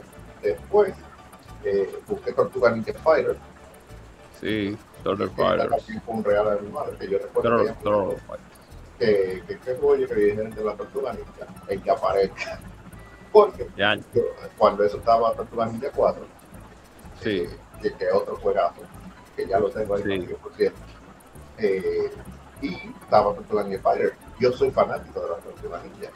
Entonces, yo sabía que era imposible que apareciera Tortuga Ninja 4, porque este juego era demasiado eh, solicitado Popular, popular, sí. muy, muy, muy popular. Entonces yo dije, mira, el que aparezca de los dos. El que aparezca de los dos. Y obviamente apareció el Tortuga Fighter. Y ese fue otro juego que yo le di muchísima candela. Aquí venían los chamaquitos del barrio Tortuga Ninja Fighter. Sí, la Tournament Fighters. Sí, yo los salseaba con, mi- con sus respectivos migrantes y con Donatello. Ey, Con, con ellos dos era que yo salseaba. Le daba su salsa, su respectiva salsa. De vez en cuando parecía alguien que me ganaba, pero bueno, uno entonces entrenaba y después le ganaba. Eh, adicional, eh, también busqué Power Rangers, que Power Rangers me la... Sólidas, la todas. Sí, todas. La primera me la regalaron en una Navidad también. Eh, Muy buena la primera. de hecho, en esa Navidad, porque vi la, la Super Scope, cuando fuimos a, a comprarla, eh, tanto se durmió esa Navidad. eh, Jugando ahí Power Rangers. Me encantó, sobre todo esa que yo no me esperaba. eh, que al final usar el Megazord. Esa batalla final. Sí. Esto fue algo muy, muy, muy amplio de, de Rangers. La música es muy buena, es un muy buen beat'em up. Sí, así es. Yo diría que, yo diría que está infravalorado por, por ser Power Rangers. Sí, así mismo es. Es una realidad. Yo me acuerdo que yo, yo jugué uno que. Ah, bueno, te interrumpí. Que tú tenías que ir como adquiriendo puntos, no sé, para transformarse. Esa era la, esa es la la, la de En móvil. en la, en la 2 también, la de Movie. sí. Sí, la de móvil también. Porque en la 1, tú cuando llegaba a una parte del mundo, ellos transformaban en tu capitán. Ah, Ok, bueno, continúa, Así continúa. Entonces, eh, ese fue, llevábamos, déjame ver, te- tenemos Zelda, tenemos Mega Man X, tenemos Power Rangers, tenemos Tortuga Ninja Spider, Mal 4. Falta uno. El último juego, precisamente, lo que habló Mr. Black, que jugó de todas las formas posibles, que hacían rally de este juego. Y estoy hablando obviamente de Killer Instinct. Eh, Killer Instinct es un juego que, que realmente llegó a mis manos eh, haciendo tratos oscuros. Ese, ese sí no me lo compraron, que yo tuve que ya hacer Oh, Pero yo lo conseguí hasta con el CD de música. Bárbaro. Eh, hecho, lo único que me queda de, de, de ese cartucho original es el CD de música, eh, precisamente, de, de esta época. Porque eh, y yo tengo una anécdota con el cartucho que le di. Yo lo conseguí y el cartucho estaba medio malo. O sea, era de esos cartuchos que ustedes saben que para ponerlo había, ¿no? había que, Había que chulearlo, había que darle su trayón, hacer un suplex. pudiera, sí. Y resulta que yo su Super Nintendo a mi primo. Y él vivía en una casa de dos plantas. Y estaban limpiando. Y pusieron el Super Nintendo en la ventana. En lo que terminaban de limpiar. El Super estaba con la Killer Instinct 50. Déjame decirle que mi primito, corriendo, le dio el Super Nintendo. El Super Nintendo se cayó de la segunda. Les tengo para decir que el Super no sobrevivió, pero que Oh. le Instinct se arregló. Ay, mi madre.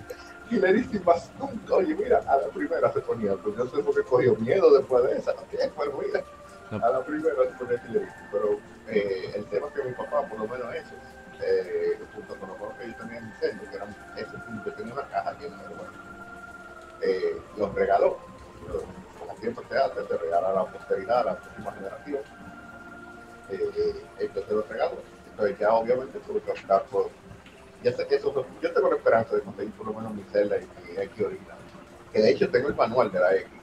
Sí, sí, tú me lo has mostrado. la X que, sí, la X que yo conseguí, le puse su manualcito. Lamentablemente no pude conservar los manuales de, de Power Rangers, Zelda, etcétera, porque el baúl donde estaban, yo tenía un bolsito donde tenía los juguetes y todo eso, le cayó como ejemplo Mierda. y, y esos manuales estaban ahí. Por eso, si tú te fijas, el primero yo digo que, se- que yo compro revistas con Nintendo del principio. Ya te podrás imaginar dónde estaban las revistas. Dolor. Esa es la razón por la que yo no conservo revistas. De, me queda una, que creo que te la, la llegué a enseñar, en unas cuantas que estaban en una, una parte, junto con los manuales precisamente de Nintendo, creo que hay un manual de Super Nintendo ahí también, eh, de Play 1 y eso. Eh, y eso es lo que conservo por lo menos de, de esa época. Pero, y juegos favoritos, favoritos, eh, obviamente eh, está dentro de, de mis Mega Man X2. O máximo. Duro, duro. De todas las los juegos de Super Nintendo, yo diría que Mega Man X2 es de mis juegos favoritos. Siguiendo con la saga, que también tengo la X3. Eh, la X3 es mi menos favorita. La X3 quieren prácticamente que pagarme para una. Porque que, sí, porque es que el problema de Mega Man X3 es que es muy pesado. Eh, hay, hay un tema ahí, eso eventualmente cuando se haga un podcast que, que hablaremos de la saga X, eh, yo explicaré eso un poco más con detalle. Sí. Pero Mega Man X3 es un juego pesado. Ellos arreglaron ese juego en, en la X4. Eh, creo que ya ahí tenían mejor entendido el concepto que ellos querían lograr con Mega Man X3. Pero la X3 para mí es muy pesada, aunque eh, tiene algo muy bueno, que es el software.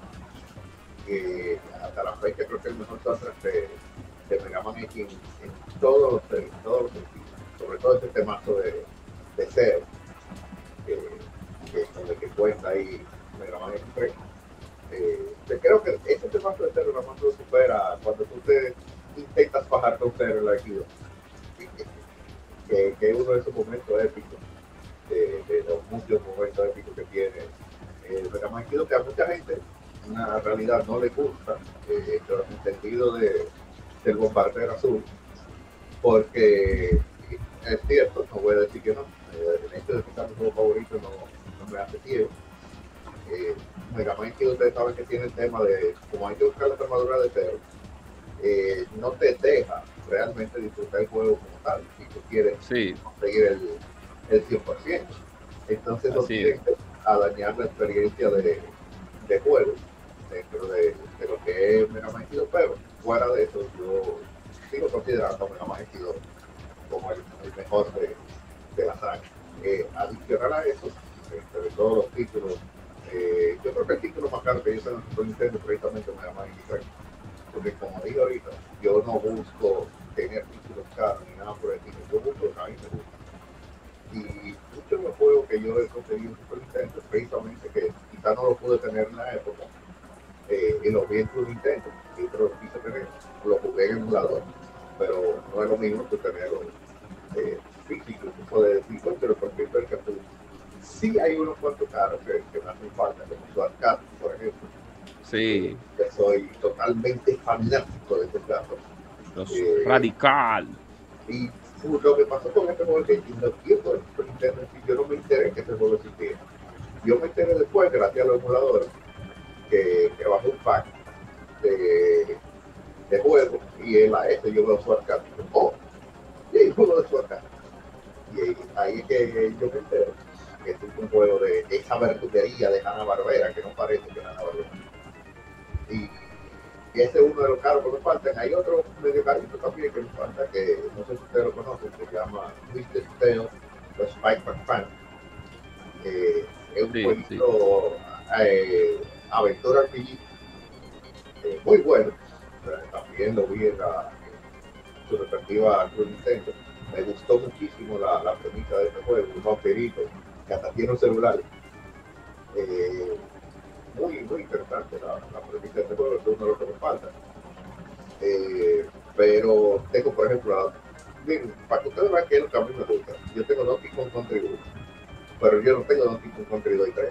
¿Por qué? Porque a mí no me Yeah. gusta de la Ay Dios, no lo digas así. Oh, Siga, Oh. siga. a mí me gustaron, yo la jugué, obviamente. Eh, ya sí, ya jugué la 1, ¿verdad? Yo la jugué, pero no son de mi, de, mi devoción. Mire, hay gente que no comprende que a veces un personaje hace la diferencia. claro. Donkey Kong a mí me da demasiada risa. yo a Donkey Kong yo me estoy riendo ya. Porque ese mono ese gorilón, manganzonazo. No, es verdad. Anda como un loco. A mí me da risa ver. Entonces Diddy Kong no tiene eso, ni, ni, ni Dixie. No, lamentablemente. Diddy Diddy Kong no tiene eso. No es mal personaje. Ah, a mí me encanta, eh. Me Real. encanta Diddy Kong, eh. Diddy Kong es un muy buen personaje. Pero es que le falta ese carisma de, de, de Donkey. Es que eh, no es, es que Diddy Kong es un mono inteligente. Donkey Sí, Kong es sí, estúpido. claro. Y eso es lo que da Exacto. risa. Es así, es así, es la verdad. Y, y fuera de eso, obviamente tengo Star Fox ya. Eh, tengo que decir que gracias a, a mi hermano Diego, Ey, tengo, Diegowski. tengo la Killer Instinct eh, en toda su gloria. Le hace con su caja, manual pues. y, y ahora completa porque tiene el. Digo, no, el manual no, le faltaba el manual específico de, de que es lo que iba a conseguir, pero está casi completa, más le falta ese manual, porque ya yo tenía lo que le faltaba, además del manual, que era el CD de música, con su carátula original, tengo la en toda su gloria, eh, justo con la Killer Instinct Gold, ahí nada más me falta la Killer Instinct de, de Game Boy, que no he encontrado una que esté en, el estado que quiero que esté, para poder tenerlo, porque Killer Instinct es una saga muy especial para mí, en términos de, de juego fighting, porque fue el que me devolvió la autoestima eh, en los juegos fighting, porque la verdad sea dicha, yo soqueaba en, en otros juegos como el Street Fighter y Mortal Kombat, y el único donde yo era bueno era, el- era eh, Tournament Fighter, como dije ahorita, pero eso era porque era mía, casi nadie más tenía ese juego. Perón. Totalmente. Sí, exacto, o sea, era, ahí había un, un handicap para los demás. Eh, en ese sentido yo era bueno, porque imagínate, eh, ese era el, el que yo tenía, pero Killer Instinct fue como el que le dijo, dije, mira, todo el mundo tiene Killer Instinct, y vamos a decir, yo soy bueno en Killer Instinct. Eh, eso fue un, un juego que significaba mucho para mí en ese sentido, y tenerlo en caja es, es un plus. Eh, así mismo, obviamente, tengo e- ese Super Nintendo fue donde empezó el amor al, al RPG. Eh, entonces, por tanto, sobre todo a una saga de Squaresoft, eh, y digo Squaresoft porque en esos tiempos era así que se llamaba. Y bueno, no, no se llamaba ni siquiera Squaresoft, se llamaba Square. Sí. Eh, y obviamente estoy hablando de Final Fantasy II y Final Fantasy III, que, que también la- las tengo ahí. Quería conseguirlas. Mira que ahora que usted lo menciona, eh, y voy a interrumpirle, Sí, claro. total, como usted ha hablado tanto, Uh, que claro. Final Fantasy 2 es súper importante. La gente no No tiene la idea de- la gran preponderancia que tuvo Final Fantasy 2 o Final Fantasy 4 con el nombre real. Por el hecho de que antes de Final Fantasy 2 no, no todo el mundo veía viable crear un RPG con una historia lineal. Y hacer una historia lineal, lineal un RPG da la ventaja de tú poder controlar el pacing de- del ritmo que ya va a llevar el juego, tú diseñar las, los obstáculos de, eh, de manera muy específica y tener mayor impacto emocional en la historia. Claro. Aparte del rejuego brillante, Ito, eh, Ito el, el diseñador de- de batalla, un genio, mejor que ha parido Square ese señor y me excusa. uh, El Tigre hizo de Titan Battle basado en carrera de cuerpazo, caballo. No, pero él no es de Square, es otra cosa. Bueno. Óyeme, el Tigre agarró basado en la carrera de caballo. El Dark Time Battle. Tú estás loco. No, no, eso. No, mira, Final Fantasy 2 es una joya. O, cuatro, Está tan cuatro. Que Them of Love, el tema de Cecilia y Rosa, es obliga- pieza obligatoria en las escuelas de música de Japón para instrumentos ar- armónicos y melódicos. O sea, es sabes. una locura. Eso es como la, el tema de Kenta. De, Entonces- que tú sabes que eso está estudiado. Y le sacó ventaja al hecho del, del hardware del Super Nintendo de que, óyeme, no todos los juegos tienen que ser rápidos, ni que con mucha acción. Tú puedes No, mejor eh, incitar a la exploración de la profundidad. Para profundidad no necesariamente tú debes tener, eh, ¿cómo se dice? Bueno, Velocidad. Mucha velocidad, tener mucho gráfico apantallante, porque Final Fantasy 4 tampoco es que tiene unos gráficos del otro mundo, se ve bien. No, no. Exacto. Incluso en su época no tiene unos gráficos del otro mundo, pero te resuelve. exacto. Entonces, No, eh, y, el es, y es un juego bastante largo. Sí. Tiene mucho contenido. O sea, estamos hablando largo Eh, para su época, claro. Siga, siga. Claro, claro. Eh, y siguiendo, pero bueno, así me parece, precisamente aprovechando que hablaste de la importancia de la de Final Fantasy es mi Final Fantasy favorita. Nada, no es mi, no, mi, mi, y, ¿cómo se dice? Mi opinión es completamente objetiva. No, mentira. Yo adoro Final Fantasy 4.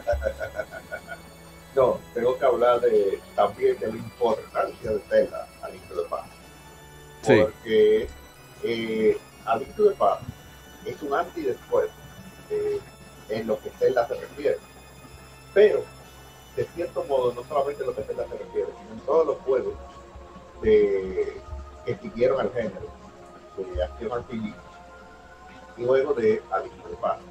Y la gente se preguntará, ¿y por qué? Bueno, muy sencillo. Si tú viniste de la época de Nintendo como yo y, y jugaste sobre todo juegos como Zelda eh, Nintendo y otros como Pasta o.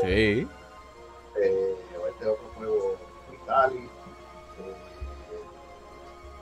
hay otros el nombre, eh, que son juegos críticos parecidos a Zelda ustedes se van a dar cuenta de algo Alito de Paz cambió totalmente la regla del juego eh, tú con la misma Zelda, tú primero tenías un mundo abierto, que, por cierto, muchos ahorita están hablando de que ay, que of the Wild, el primer Zelda mundo abierto. Hermano, usted no puede hacer. Porque el primer Zelda mundo abierto fue Zelda 1. Sí. Este es literalmente mundo abierto. Tú puedes meterte hasta en el, bueno, el último castillo no, porque está bloqueado, pero te puedes meter en el penúltimo castillo, empezando el juego. O sea, eh, tú quieres más mundo abierto de ¿Qué pasa? Que si ustedes se fijan, los items no estaban direct- directamente relacionados con los castillos. Sí, habían algunos items que había que buscar para tú poder entrar en unos otros castillos, pero no estaban en el castillo. Sin embargo, ¿qué tenemos a partir del inicio de paz? A partir del inicio de paz tenemos que cada castillo tiene un tesoro que no solamente te ayuda en este castillo, sino que él te ayuda a desbloquear algo más para adelante. O algo dentro del Exactamente. mapa. Cambió el pacing, le dio forma a Zelda. Claro, no obstante, eh, fue donde encontramos esa fórmula que se utilizó eh, a continuación en las demás celdas. La gente habla de sí. su O sea, Karina tuvo mayor, mayor importancia, mayor relevancia en el sentido de la industria en general, el mundo en 3D, cómo pasarlo. Pero en la franquicia en sí es otra cosa. Exactamente, exactamente. Pero en términos de la franquicia, que es donde, a lo que me refiero, Ocarina no tuvo tanta relevancia, porque Ocarina es una de 3D. Exacto. Porque si ustedes se fijan, primero se buscó tres objetos antes de conseguir la espada maestra. Fue la Link de Paz. Luego de conseguir estos tres objetos, ven conseguir seis o siete objetos El más. mismo pacing, el mismo ritmo, la misma ca- ¿Cuál es el cantidad de eventos, igualito. Mira, una pausa, una pausa. Saludo a- al, al Taicho, Michael Michel. Saludo. Ey, ey, Cariño. un saludo ahí. A- disfruté mucho. eh, He hablado de la Power Rangers, que la disfrutó mucho. a, a Slifer Executive Producer. Sí, sí. Siga, siga, siga. Eh, Pues, eh, sí, entonces, eh, la realidad es esta, o sea, el pacing, el- la forma de contar la historia Zelda cambió a partir de the Past y eso también lo cogieron varios otros juegos que más o menos implicaron lo mismo. Eh, juegos que incluso Super Nintendo, como Legend of the Gaia, por ejemplo, tomaron más o menos este, eh, esta escuelita y, y fueron adaptando la fórmula y, y mejorando. Entonces, Zelda es uno de esos juegos importantísimos sí. que, que realmente, te guste o no, eh, es un juego que, que aportó a la industria. Eh, otro juego, otro RPG importantísimo, no lo tengo colección en Super Nintendo, lo tengo en la versión de 10, pero no tengo la versión de Super Nintendo porque eh, no está completa. y además cuesta demasiado fuerte. Eh, yo creo que ya a Mauri debe saber más o menos de qué yo estoy hablando. Chrono Trigger. Claro. Eh, que esta fue gra- gracias a Gamerlab, Ey, a Natanael, ahí que, que facilitó las Chrono Trigger de, de 10. Pero vamos a hablar de la de Super Nintendo. Vamos a hablar de Super Nintendo. Considerada uno de los mejores juegos del siglo. Uno de los mejores RPG del siglo también. Siempre ocupando los primeros lugares de, de lista de, de juegos de RPG. Realmente no es por menos. Estamos hablando de un juego que en el que incluso trabajó el ilustre y Akira Toriyama, creador de Dragon así Ball, y de Arare, que realmente eh, le dio un giro total a, a estos tráficos, a, a este diseño de, de personajes. Imagínense un diseño tan mítico como el de Akira, que se reconoce a legua, y un muy buen diseño del maestro Akira de Toriyama, aunque yo no soy fanático de Dragon Ball, pero eh, la verdad es que Akira Toriyama es bueno, le Sí. dice Sensei Toriyama, que imagino. Eh, estamos hablando de, de un plus ultra de- del arte manga japonés. Trabajar en un juego como Chrono Trigger y junto con el equipo Dreamers de, de Square, que, o, bueno, eh, Radical Dreamers realmente, eh, Square hicieron un juegazo que, como dijo APA ahorita, salió de, de lo que fue Maru eh, Island. Lo que iba a ser, sí, exactamente, lo que iba a ser ese, eh, que al final lo, lo dividieron Legend of Mana, pues, Sí, en Secret of Mana y en Secret of. Mana, Bueno, este lado es Legend of Mana. Eh, No, Legend of Mana es el de PlayStation. Acuérdate, acuérdate. bueno, no sé si es verdad que, que por PlayStation ya el Legend. Eh, sí, no Mana, es que, bueno, son tantas tanto Mana. Ya lo sabes. Eh, eh, esto la gente quizá cree que no fue Final Fantasy, pero la saga Mana, bueno, eso es otro opinión. Eh, salió de ahí. Y realmente un juego que todavía estamos esperando la tercera parte, que nos prometieron en, en PlayStation, eh, la mítica Chrono Break, todavía la, la estamos esperando, pero también como un RPG, imagínate, un viaje en el tiempo, 11 finales diferentes, en un Super Nintendo, ¿quieres más de? Con New Game Plus, primero. Eh, sí, inclu- inclusive con New Game Plus.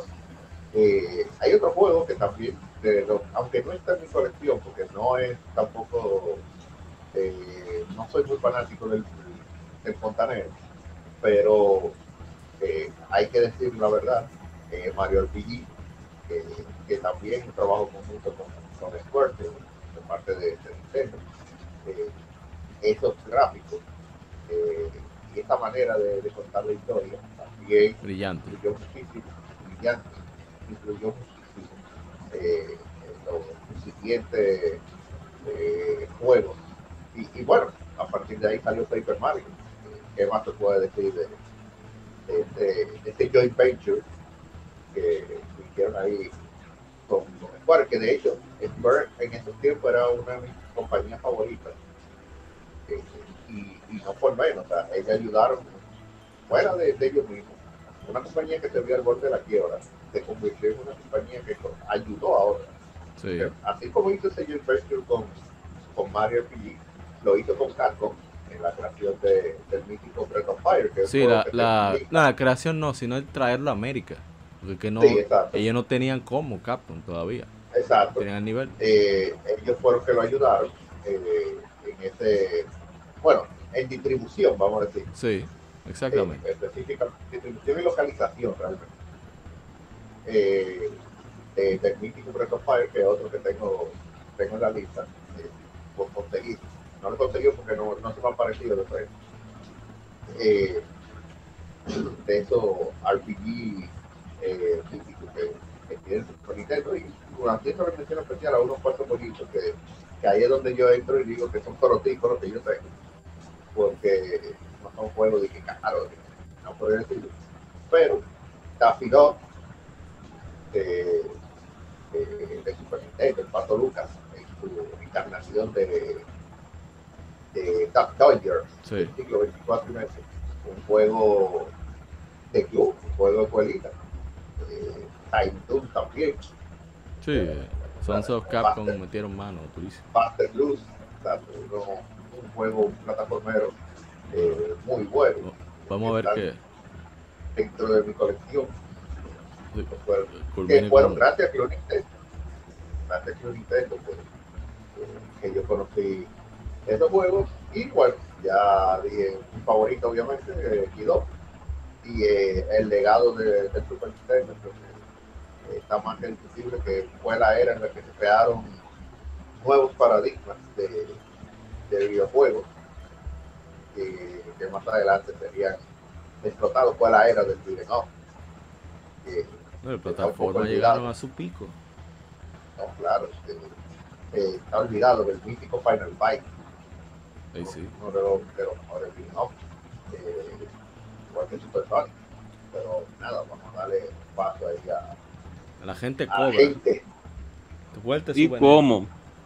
¿Y cómo? Si ya dijeron todo. Ya no Bueno, voy a decir nada. de los juegos que a usted le el Rápidamente, sí, porque para que no se... Bueno, el legado de Super Nintendo ha marcado bastante lo que es el negocio de los videojuegos.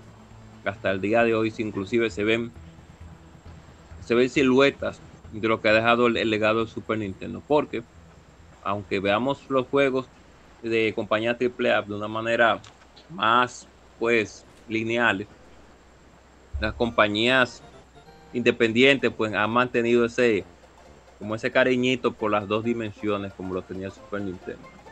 Además de que hay un género muy, muy, no rebuscado, pero sí muy usado que es el género de Metroidvania que nació con, Super, con Metroid, con Super Metroid, con Castlevania Sinfonía de la Noche, que, Claro. que siguen utilizando el pixel art. O sea que eso es Pero uno de los, es may- uno de No los te puedes, no te puedes quejar, no mencioné a Metroid. Que, para que, para Dale, dale, dale, ahí. dale, dale, dale. Así que, así que claro, así que entre los, entre otros de los legados que puedo también comentar rápidamente, pues el más visible, el asunto del control, que lógicamente hasta el día de hoy tenemos el layout de un control de Super Nintendo en las consolas actuales. O sea Así que- es. prácticamente. y no que y no creo que cambie, no creo que vaya a cambiar mucho tiempo. Han pasado 32 años del lanzamiento, bueno, casi 32 años del lanzamiento del Super Nintendo en, en Japón y los controles siguen igualitos, o sea que no. Así mismo. Que lleguemos a cambiarlo ya. No, Quizá le agreguen otro palanque. Ah, no, pero Es- no, no, estaría difícil. Pero bueno, entre mis juegos favoritos de Super Nintendo están, para no extender ya mucho el comentario, No puede Estamos hablar un Super Metroid Super 3. Metroid, usted quiere.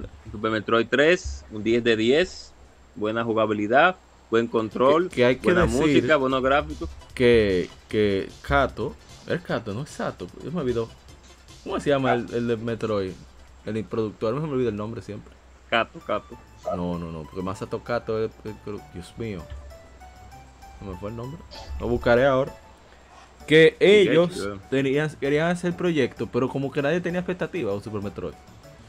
Incluso quien era el, el productor era Gunpei Yokoi, la de la primera Metroid. Él no estaba tan involucrado con Super Metroid. Pero los tigres estaban tan entregados que, que hasta mal olor emanaba del- de, de- de la oficina de desarrollo. Que amanecían ma- ahí. Eso era terrible. Era Makoto Kano que tú dices. No, estoy buscando Super. Metroid Director. Ah, de Super Metroid. Sí. No, porque él es el que está involucrado con la saga desde siempre. Yoshio Ajá. Sakamoto. Yoshio Ah, Sakamoto. Y- Super Metroid. Y él, él le decía que, que, que realmente un juego en esa época se hacía menos de un año. Estos tigres tenían como dos, tres. Y, y, y, y yo, yo con un peyoco, él le decía que ya molesto, para lo ver a nuestros oyentes internacionales. Ven acá, pero hay una obra de arte que ustedes están haciendo ahí. ¿Y qué, qué, que- qué es un juego? Terminen esa vaina. Si él supiera, Espérate, espérate. si yo yo que hubiera sabido Pero que- espérate. Entonces, ta, terminan el juego ya explotados, hediondo, hediondos, cansados, con mala paga. La gente habla de crunch, pero lo- el crunch de esa época era seis meses. Y, Y- más, y a veces, y a veces el desarrollo entero, como el caso de Trash. Ujú. Pero bueno, el, el punto es, después terminó Super Metroid, lo prueba con Peyo. Después de ahí ese era, ese era el parámetro. No, ese juego está bien, pero no le llega a Super Metroid. Gunpei Yokoi que dicho, ¿qué es lo que ustedes están jodiendo tanto con ese juego? Ya le así que está, eh, ese jueguito, no, no, ese es un cuarto de Super Metroid, está bueno, pero le falta. Ese era su Super parámetro. Metroid era la vara de Sí, sí, sí, sí. Ese era, ese era su barco de referencia. Eh, no, no, ese, ese jueguito está bien, en medio de Super Metroid. Así era que él andaba allá en Nintendo. Ujú. Nintendo. Claro, que- Super Metroid 3. Pero usted no va a decir, no sé, su anécdota con sea el juego. Super Metroid 3 la conseguí gracias al amigo Kamaitachi. ¡Ey! Joan. Duro. Sí, gracias a Kamaitachi ahí que agregué esta Nosotros conseguimos, nos la prestó un amigo la Super Metroid 3 que se llama Willy. Que la tenía en su casa con Super Nintendo. Y primero fue el primo mío que la jugó cuando vivíamos en, en una casa que era una casa que era una parte trasera. Y después entonces nosotros tuvimos la oportunidad de darle su respectiva guata Super Metroid 3. Pero el, el juego realmente realmente uno de los juegos también favoritos en la vida que yo tuve con el Super Nintendo fueron fue eh, Killer Instinct. Se jugó muchísimo pues teníamos dos controles Killer Instinct 1 Donkey Kong Country también la llamamos a jugar. La 1, la 2 también se iba a jugar pero la 3 nunca me gustó por Kiddy Kong lo que estábamos hablando anteriormente con un personaje no. no sé por qué Rare metió ese personaje al fin y al cabo pero bueno ¿Por qué no- ¿verdad? ¿Por qué no pudo tirar Donkey de una vez y otra vez? Ya. Tira lo que está bien, van a rescatar Diddy Kong y que sea así. Claro. Para dos. Devolver el favor. Continúa. Claro. Final Fantasy 2, Final Fantasy 3 se jugó bastante. Disculpen, me estoy comiendo una galletita. Y Toca a mí, después sigo, sigo. Final Fantasy 2 y 6, o, o, o 4 y, y, y- Cuatro Final y Fantasy seis, o dos y- 4 y 6, exacto. O 2 y 3 en América. Pero en fin, se jugó bastante Final Fantasy, porque nosotros siempre hemos sido amantes de las RPG. Y también jugamos, jugamos un RPG que se llama Robotech de Enix, que fue para introducir las RPG como la Final Fantasy Místico a, a un público infantil. No, no, no, no, Y- no infantil no, vamos a respetarnos. Ellos querían un juego ya, para que ¿cómo los llama? occidentales pudiéramos acostumbrarnos a los RPG. Esa es la Sí, porque realidad. Por si, ah, por si acaso, porque Este, no pues. sabían. Algunos digitales, algunos. algunos- mayoría. Por si, no, por si no lo sabían, un dato curioso. Final Fantasy 2 está Sí. nerfeado. Sí, pero súper. Todo lo- un solo objeto cura todo, por ejemplo. Ya lo saben. El que quiera ver la verdadera dificultad de Final Fantasy 2, que juegue las 4 original. O la de PSP. Exacto. Pero a nosotros nos la nerfearon. Nosotros jugábamos una Final Fantasy 2 nerfeada y que porque ellos tenían miedo de que los occidentales no, no supiéramos mal jugar RPG. Vamos, continúe, continúe, la gente cobra. Aproveche. Y ya, no, para aprovechar, no. y ya para terminar mi comentario, lo voy a terminar porque voy a dar un plus, un plus de un juego. Sí. Oh. Y Wendar me va a. Él va a saber de qué juego voy a hablar, o como cuando lo diga, él va a, a, a- a recordarlo con mucho cariño. El último juego que voy a hablar, que a mí es uno de mis juegos favoritos para Super Nintendo, es Cybernator. Wow. Cibernator. Ujú. Realmente Cybernator para mí fue una de las últimas experiencias que yo tuve en el Super Nintendo. Y yo lo vi en una revista Club Nintendo en aquel tiempo. Pero cuando yo realmente pude jugar el juego, vi la calidad del, eh, de, la, eh, de la calidad con que el juego se con la que el juego fue desarrollado. Es de la saga, de la saga de Assault Swiss Leinos en Japón. Y tiraron una versión para Super Nintendo en ese tiempo. Que le pusieron para poder venir a traerlo para América, pues Cybernator. A mí ese juego realmente me, yo lo recuerdo con mucho cariño porque siempre me ha gustado el género de robots japoneses, tanto como el género de, de Super Robot como el de Real Robot. Y ese juego es muy variado, tiene las misiones, aunque es muy corto, a pesar de todo, las misiones que tiene son espectaculares y el final tiene- verdadero me, ¿eh? Sí, tiene dos finales. Eso te iba a decir, Ujú. tiene dos- Es corto, pero tiene dos finales. y el final verdadero, que es el final, por así decirlo, el final clásico de, de, de telenovela, pues a mí siempre me encantó. Lo bonito que él dice que le encantó.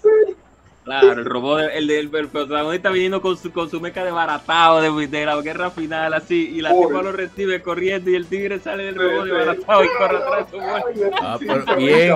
No, bien, coño. Ay, perdón. Me emocioné.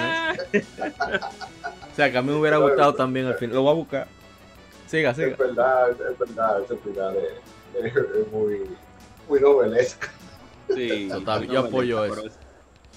No, pero Yo- lo peor del caso es que eh, eh, eh, Cybernator, si hubiese salido en otra época, hubiera tenido eh, tema de anime, porque el remake ellos se lo llegaron a poner como ellos querían que, que fuera el, el juego en sí. Sería como pedazo, como si fuera de anime. ¿sabes? Álvaro. Así es. O sea Y que eso todo el entra, que- Cybernator entra dentro de lo que son Real Robots. Claro que sí. O sea que todo el que no ha probado la, la saga de, de Leinos o ah, no ha visto Cybernator en Super Nintendo, es una chequeadita también para que vea lo interesante que es esa saga que, eh, ha tenido su, ha tenido su, su sobre un poco de sobrenombre en Japón por unas, unos otros disculpen aspectos. Y bueno, eso fue todo ya para no expandir mi comentario porque ya está un poco tarde ya. O sea que con eso me despido, por así decirlo.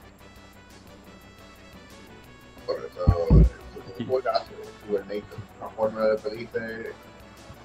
por todo. Para no redundar en, en, falta APA que, que, que nos quise ahí. Bueno, con un como par de, mi favorito va a ser Chrono Trigger, obviamente. No hay que decirlo, ya he hablado más de cuatro horas de ese juego. Lo único que puedo decir es que si no lo has jugado, escucha tanto el especial de Modo 7 Podcast como el nuestro. Porque es un juego muy especial que se hizo. Es verdad que es un super mega triple A. Eso sería el, el. ¿Cómo se llama el jueguito de PC que dicen que va a salir? Pero lleva como 15 años en desarrollo y como 60 millones, como 700 millones de dólares. ¿Cómo se llama? Ah, El, el que es en el espacio. Ajá, Eh, ese mismo. Oblivion era. No, no, no, no. Eh, Jueguito de PC. Bueno, ese mismo, ese mismo. Sí, Ese sí, mismo. yo- Eh, eh, eh, ese nivel en esa época, porque era un, un agente tan, pero tan talentoso que había involucrado. Es una cosa impresionante. Estamos hablando de Daisuke Takashi, que es el fundador de, de, de, Monolith Soft, el creador de Xenoblade, Xenogears, etcétera. El tigre era artista gráfico ahí. Eh, ¿Qué más? Eh, habían, obviamente, el Yasunori Mitsuda, que es uno de los mejores compositores de la industria, le guste o no le guste. Yasunori eh, Está roto. eh, eh, la única la única contra de Uematsu. Papá, el tipo, a mí me gusta más como Matsu porque el tipo es loco. O sea, es más variado con los géneros. Pero Sí, es sí. es Matsu, obviamente. Eh, No, claro. y así sucesivamente. O sea, es un juego que, que no hay. Y, y es genuinamente divertido. Tiene su parte la cura, su parte un poquito eh, fuerte, adulta, dramática. Pero el juego tú lo juegas y, y- y el gameplay te incita a tú pasarla bien. Y, pocos juegos tratan de hacer eso hoy en día. O Pocos juegos, no, no todos los juegos, mejor dicho. Tiene unos momentos míticos Sí, como, como ese juicio. es una cosa El juicio impresionante. de Nuremberg. Es lo máximo. Entonces, ¿qué más? Y yo quería comentar, no puedo decir que es mi favorito porque no lo viví en su época, pero le tengo mucho respeto, el Secret of Mana. O sea, el, el hecho de, de- de que esa gente de la frustración, porque estamos hablando de un juego que como estaba en preproducción con muchísima vaina planeada, Mero Island, esa gente en ese momento, porque acuérdense que Chrono Trigger salió en el 95, estamos hablando de un juego del 92 por ahí, eh, Secret of Mana. Oye, en medio de esa frustración, tú seguir adelante con tu proyecto. Porque la idea original era que Final Fantasy IV fuera en tiempo real. Pero lo que hicieron fue incorporar bajo la mesa el, sistema por turno, pero con un movimiento de personaje en tiempo real. Y eso fue brillante. Incluso, a pesar de la presión, tuvieron el- ¿cómo decirlo? La entrega de hacerlo multijugador para colmo. Es una barbaridad. Y, y hubo un desarrollador que en, en el artículo que dimos a la gente cobre yo de Super Nintendo, el, del Retro Gamer, que dijo que el, el, el pixel art más impresionante que vio en Super Nintendo era el de Secret of Mana. Y hay que darle también mérito a, a Nasir Jebeli, que fue el programador de las tres primeras Final Fantasy, que también fue el programador de Secret of Mana. O sea, su primer juego de Super Nintendo fue ese. El tipo estaba roto. A ver, esa fue una mención especial. Breath of Fire. Tú estás jugando Breath of Fire 1 y yo estoy encantadísimo. Porque me dan durísimo de nada. Los sprites son impresionantes. Eh, el primer juego creo que, que presentó las estadísticas de un objeto que tú ibas a comprar antes de tú comprarlo. No te llevaba mala sorpresa, como Final Fantasy. Que tú agarrabas, comprar, ah, bueno, tengo un pueblo nuevo, le paga, le paga un disparate. Aquí no, aquí tú vayas tu asunto, la manera en que está animado, la música, eh, la- las historias que son. ah, me gusta mucho eso de, esos RPG de, eso de los RPG clásicos, que son simples. No tratan de tratar, no tratan de querer tratar de imitar a J.R. Tolkien, una vaina así. No, te están tratando de, de- de que tú pases un buen rato, un- un- en un mundo diferente. Mm, Y a ver qué más. Obviamente Final Fantasy 4 no puede quedar, como dijimos. Lo que dijo Andrés de, de Zelda, eso es Final Fantasy 4. Y ya. No creo que tenga que decir mucho más. Eh, fue el que, mon- eh, que perfeccionó la fórmula, la llevó más allá y, y creó un vínculo de- del jugador con los personajes y las situaciones también. De manera simple, pero lo hizo. Oye, el, el que juega Final Fantasy 2 y no llora con tela y compara mi poro no tiene algo. Sí, sí, sí, sí. Tú sabes, el Super Nintendo, ¿qué más? Super Mario World. O sea, yo no soy el gran super fanático de los, de los juegos de plataformas. Pero es que Mario World tiene una magia, una cosa. Tiene a Yoshi. ¿Tú quieres una cosa más bonita que Yoshi? Y Yoshi estaba planeado desde el inicio y por cuestiones técnicas no, nunca se pudo implementar. Pero, o sea, eh, eh, ellos primero, voy a contar solo un poquito de la historia, trataron de portear, claro, experimentando con el hardware Super Mario Bros. 3. Luego comenzaron a cambiar elementos de, técnicos. Pero después dijeron, no, pero hay que hacerlo diferente. Hay que sacarle provecho al, al, sistema. Y realmente lo hicieron. O sea, aprovecharon que quizá la CPU sigue más lenta, pero trataron de meterle profundidad. Quizá no le variaron mucho a los power-ups, como en el caso de, de, de, Mario 3. Pero eso te lo compensaron con diferentes usos de ese mismo power-up. O un montón de, variaciones en los niveles. Esa gente, y faltaron cosas que quisieron implementar, que no se pudo por cuestión de, presión de tiempo. Pero habla del talento, de la entrega y del nivel de, que tenía tenía ese equipazo de, de Miyamoto en esa época eh, y de Tezuka, que nunca, siempre lo dejamos atrás al pobre Tezuka. ¿Y qué otro más? También el nacimiento de Mario Kart, que, que nos falta hacer un podcast pues, de hablando de Mario Kart. De, de cuál es la mejor Mario Kart y cuál es el mejor. Eh, eh, eh, cuál es el único juego, cuál es el juego que compite con Mario Kart, que le llega, aunque sea un poco. Hay que hablar de eso. recuerdo cuando salió Mario Kart, eso fue de Banajuste. Sí, sí, sí. De Banajuste. Y de nuevo, por cosas, cuestiones técnicas, que, que era, ok, no podemos hacer ese F0 de 2, ¿qué hacemos? Bueno, vamos a ponerlo Go-Kart, no puede ser un juego rápido. Ah, pero no puede ser de Go-Kart, porque es que tiene eso divertido. Ah, pues vamos a meter el objeto. Bueno, y meter una banana, o hay que meter a Donkey Kong, porque si hay banana tiene que estar Donkey Kong. Y por ahí se, Sí, María se fue. li- Literalmente para Pues, fue por- sí, sí. prácticamente así que Y, y ahí es que creo que está la meja de muchos de, los- de los juegos de Nintendo. Sobre todo que comenzaron a, a- a- a tomar forma sus características a partir del Super Nintendo. Por el hecho de que ellos mismos gozaban haciendo sus juegos. Que creo que eso hace mucha falta hoy en día. Que, que los developers realmente. hagan algo que quieran disfrutar ellos también. Que eso lo comentaron, creo que lo comentó, no sé si Deki Kon o el mismo Miyamoto en esa parte de esa entrevista. Y, y obviamente, voy a dejarlo hasta ahí, Zelda Link to the Past. Ese juego, Dios mío, cuando yo escuché, mira que yo jugué la Link to the Past después de Ocarina of Time. Pero tuve la fortuna de tener la, la, la, facultad, la posibilidad de poder a- entender e interiorizar de que estoy jugando un juego de 7 años antes que Ocarina of Time. Cuando yo escuché la Link to the Pa- el Zelda's Lullaby, que es una de mis piezas favoritas de Zelda, ahí dije, wow, o sea, que de- porque acuérdate que los te pueden hablar de historia y de tips y de muchísimas cosas en una revista para tú pasar el juego, pero los elementos, digamos, estéticos, artísticos y la experiencia del juego, lamentablemente, solamente con el juego en movimiento que se percibe, o tú jugándolo directamente. Entonces, cuando yo escuché ese, ese Zelda's ahí en, en, A Link to, en A Link to the Past, dije, Dios mío, pero de aquí que viene todo. Y Kakariko's Village, la pieza y el, y el nombre en sí. Dios mío, pero es que todo viene de aquí. Esta es la madre de Zelda. Y, y, y el que pudieron haber hecho un mundo tan extenso y tan, tan, tan diferente. Dos mundos, mejor dicho. Dos mundos, mira, cuando tú, yo que tuve la suerte de tener la nueva, cuando yo vi ese mapa y que venía en el, yo me dije, no, esto hay que explorar. Óyeme. Porque que literalmente era un mapa muchísimo más grande que el de Zelda 1. Sí. Y, y uno creía que iba a ser tipo Zelda 1 y yo decía, coño, me va a perder aquí. Pero no, con, con este cambio de space que ellos hicieron, es un juego mucho más agradable en ese sentido Sí. de, de poder jugarlo, precisamente. Eh, hay que hacer una mención especial de F0, Sí. que, eh, que- que- F0, que es un juego que, de, que cierto grupito que anda por ahí, que se llama Modo 7, Ey. fue el, el juego que explotó el, el Modo 7 del Super Nintendo, no podemos dejar de, de mencionar. Y Donkey Kong Country, hay que mencionarlo también. Fue impresionante. Que, Como que cierto grupito, como Ey, no, lo mío. Dice el Taicho que Metroid 3 y Anito de Paz, grasa. Lo mío. Él sabe. claro, como debe de ser. Hay que darle también que decir que que eh, F0 es eso, precisamente, es una demostración de la capacidad de Super Nintendo.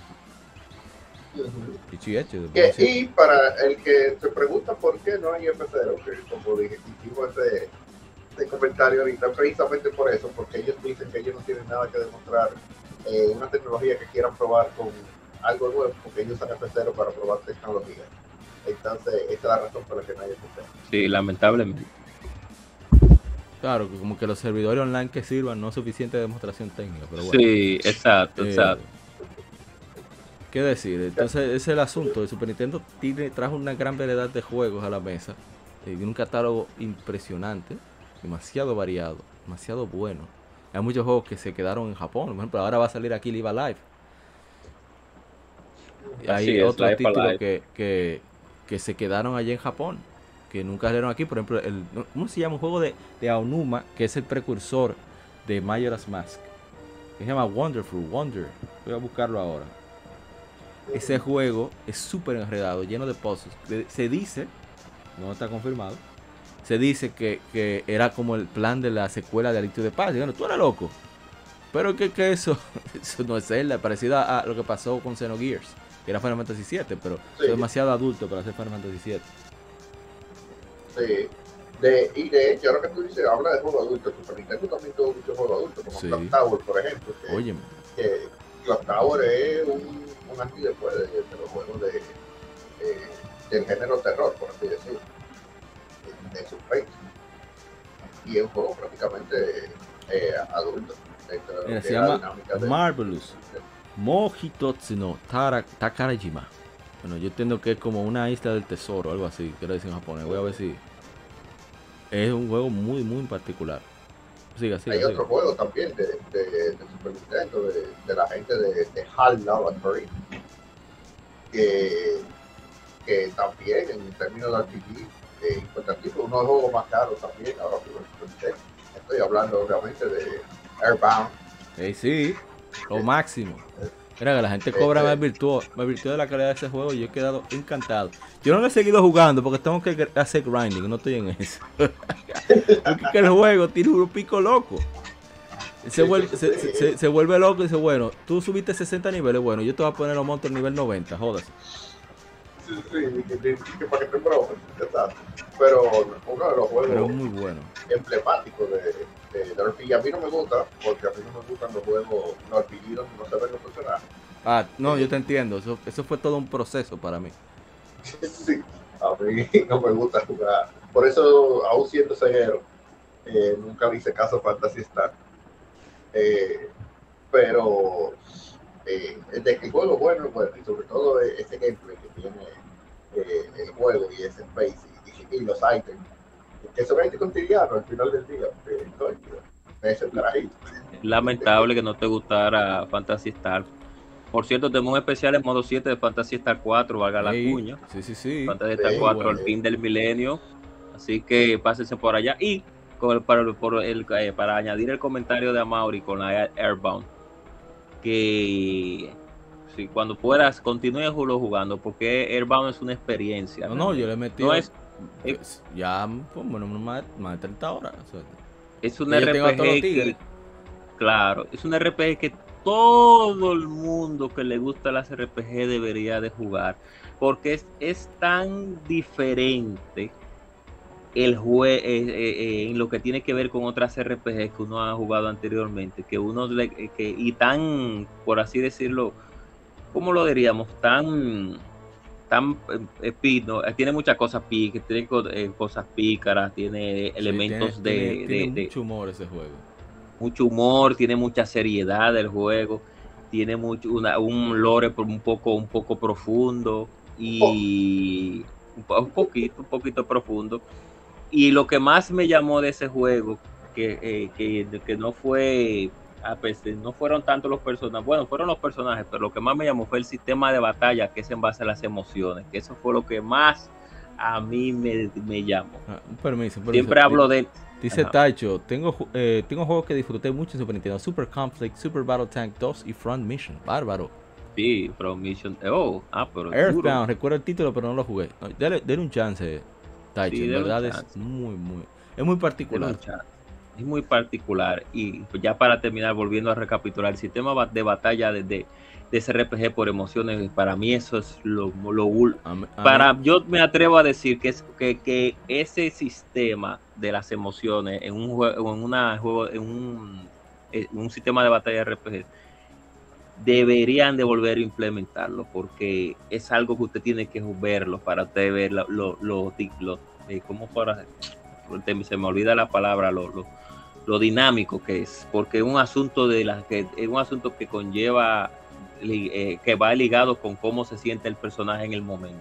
Ah, dice, dice Taicho que él tocó Chrono Trigger, Sword of Mana 3, eh, el, el Seiken Densetsu 3, que aquí ahora salió como, como Trials of Mana, un remake para consolas modernas. Y sí, pues ya estaba en Nintendo, ya estaba en, Game Boy Advance. Super Mario RPG. Eh, ¿Qué iba a decir? Ya para ir cerrando. Ah, ah, diga, diga. En el ámbito de, de la carrera, hay un juego ahí que, que fue un antes y después también en Super Nintendo. obviamente estamos hablando de Top Gear. Claro. Juegazo. Con un soundtrack eh, espléndido también. La Gran Turismo de Super Nintendo. La, la, sí, o las, eh, Top Gear 1 y 2. Y, de, y después nos fuimos para Forza Horizon con la 3000. Forza Horizon es Top Gear 3. Top Gear 3000 Forza Horizon, sí. Álvaro. Pero ya, sí, para, para cerrar, el Super Nintendo es, es un juego que afortunadamente, perdón, un sistema que afortunadamente Nintendo siempre mantiene vigente, vendiendo la misma cosa una y otra vez, pero no importa. Sí, lamentablemente. No, pero, es difícil. pero menos se mantiene. Es claro, es difícil hacer una comparación de PlayStation versus Super Nintendo. Es bien incómoda la, la, comparación. Es, sí, son grandes sistemas. Ojalá que se hiciera lo mismo con sus juegos de, de, Sega, de Sega Saturn y, y Dreamcast. Sí, debería. Ojalá. Que lo, bueno, mira, realmente deberían hacerlo desde Sega CD y, y, Sega Saturn, porque mira, si hay un, algún juego de Sega CD que sirva todavía en estos momentos, ese tigre tiene oro, si lo quiere. Me dice Taicho, uff, Top Gear 2, Star Fox. Sí, ahora estamos manifestando Star Fox, hablamos de, de, del juego ahorita. Pero es eso, es definitivamente una, un gran sistema con un catálogo impresionante, con tan, que, ¿cómo se dice? Eh, inspiró a, tantos creadores, a tantos desarrolladores a hacer cosas diferentes por sus características. Desarrolladores que existen hoy en día. Sí. Eh, uh. Que empezaron precisamente por el tema de, de. Muchos se, eh, se guiaron de, de y, ahí. y que es una filosofía de, de, o sea, como estructura, como hardware que en lugar de, de ingeniárselas buscando, ¿verdad? La, pensando en una totalidad del negocio, de cómo ahorrarle a los desarrolladores para convencerlos, pero al mismo tiempo cómo aprovechar la familiaridad con todos esos contactos que ellos habían forjado a través del, del Famicom, del Nintendo original, meterlo directamente a, eh, precisamente a, o en Super Nintendo. Decir, bueno, mira, tú no vas a coger mucha lucha para adaptarte a esto. Y así fue, así resultó para muchas compañías que en lugar de, tener que aprender un sistema nuevo, pues simplemente se pudieron acostumbrarse con, con, el, mejor dicho, simplemente hacer más cosas con lo que permitía el, Super Famicom. Que con el Sega fue algo similar en otro aspecto, eso lo leímos también en el especial de Sega, que el que venía de, de, de, de Commodore 64, etcétera, etcétera, pues le hacía mucho más cómodo eh, o trabajar en PC en general. Se les hacía más cómodo trabajar con el Sega Genesis, fue lo que pasó con Electronic Arts. Hay un juego también importantísimo de, Nintendo que, que, no podemos dejar de mencionar, eh, quizá ustedes lo conozcan, Super Turrican. Hey. Super Turrican, juego, de hecho hay una revista que se llama Retro, eh, Retro Gamer. Retro Gamer. Hey, tremenda. Eh. Sí, pero he conseguido algunos, conseguí algunos números y te dedicaron un capítulo completo a prácticamente y entrevistaron incluso al creador de, de, Super Turrican, eh, eh, otro juego que explotó totalmente eh, el Super Nintendo. Y en esa misma, en ese mismo tenor, hay juegos que no hemos, que cosas raras no hemos mencionado este, pero creo que hay que hacerlo. No podemos hablar de Super Nintendo sin mencionar ese juego. En Contra 3. Hey, sí. No podemos hablar de Super Nintendo si no mencionamos Contra 3. Eso como que no hemos hablado de Super Nintendo. Así es. Contra 3 es un juego mítico de, de, de disparo. Que, que, prácticamente todo el que dice que estaba de Super Nintendo jugó Contra 3. Eh, también le saca muchísimo provecho al, al Modo 7. Eh, esa vista isométrica Sí. eh, en, en alguno de sus de, de sus mundos, pues totalmente psicodélico. Saludo a Michael Durán. Dice, se ve interesante Marvelous. Sí, Marvelous Mojito Takara, Takarajima. O sea, Marvelous, otra isla del tesoro. Another Treasure Island. Eso es lo que significa. Y dice el Taicho, hay muchos juegos de Super Nintendo que aún dan gusto volver a jugar hoy en día. Y sostengo los juegos de Nintendo, de Super Nintendo. Muchos no tenían modo fácil, muchos no pude ni terminarlos. Comparados con los de ahora, muy- que muchos se acaban fácil. Después dice, contra 3. No, aquí era época diferente. Con que antes los juegos estaban hechos para durar de alguna manera. Y ahora están hechos, como salen tantos No. juegos, quieren que la gente. Es otra, otra filosofía. Eh, otra en la industria. De hecho, eh, por si no lo sabían, eh, los escuchas, eh, una de las filosofías que se utilizaba a la hora de hacer los juegos, eh, y por lo que tal vez mucha gente dice que no, pero que los juegos de antes eran más largos. eh, No, es que usted duraba trancado eh, mucho tiempo. Lo que pa- no, y lo que pasa es que los juegos estaban hechos como si fueran arcade. De hecho, de ahí viene el tema de los continuos y eso. Porque eh, recuerden que en la arcade la idea era sacarte la mayor cantidad de dinero posible. Por Sí. eso lo hacían tan difícil. Entonces, al tú portear esos juegos de consola, donde realmente eh, tú ibas a poder jugar todas las veces que tú quisieras, eh, fue donde se sacó, el, eh, algunos sacaron el tema del eh, otros fueron un poquito menos hijos de su madre, digamos, y, y dejaron que tú pudieras grabar o usar un sistema de sí. Pero mayormente de ahí que viene, que los juegos son creados con filosofía arcade, por eso es que eran tan difíciles, o por eso era que no había checkpoint ni, nada por el estilo. Ya hoy en día lo que se prima es que eh, el jugador se divierta. sí. eh, Bueno, ya-. Pero Ah, diga, diga, diga. Cierre, cierre.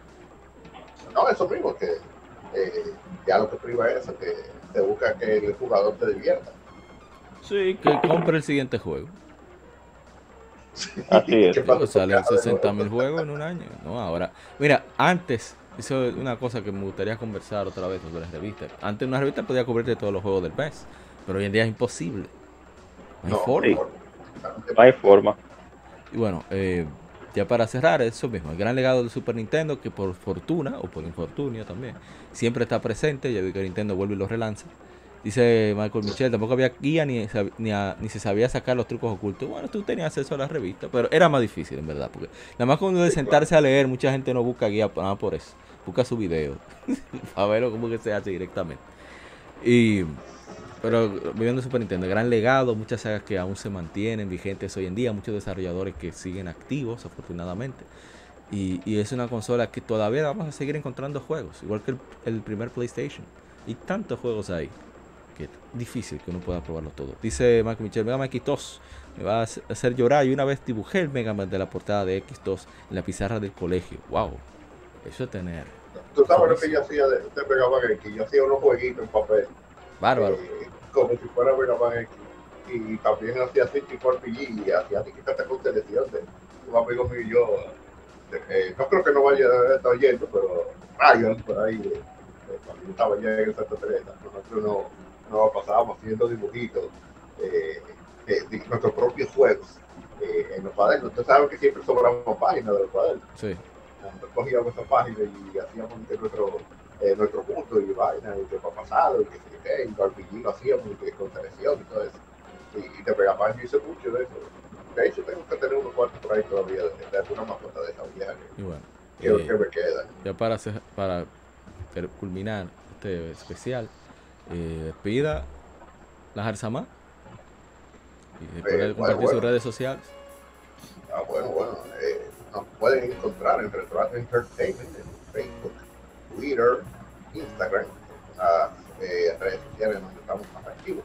También estamos en Spotify, sobre todo en el, con el podcast de Comic Zone, Ahí sí, que, eh, donde hablamos de todo sobre el cómic, eh, ya sea de aquí o de, o como le decimos, el manga, etcétera, que al final del día sigue siendo arte secuencial.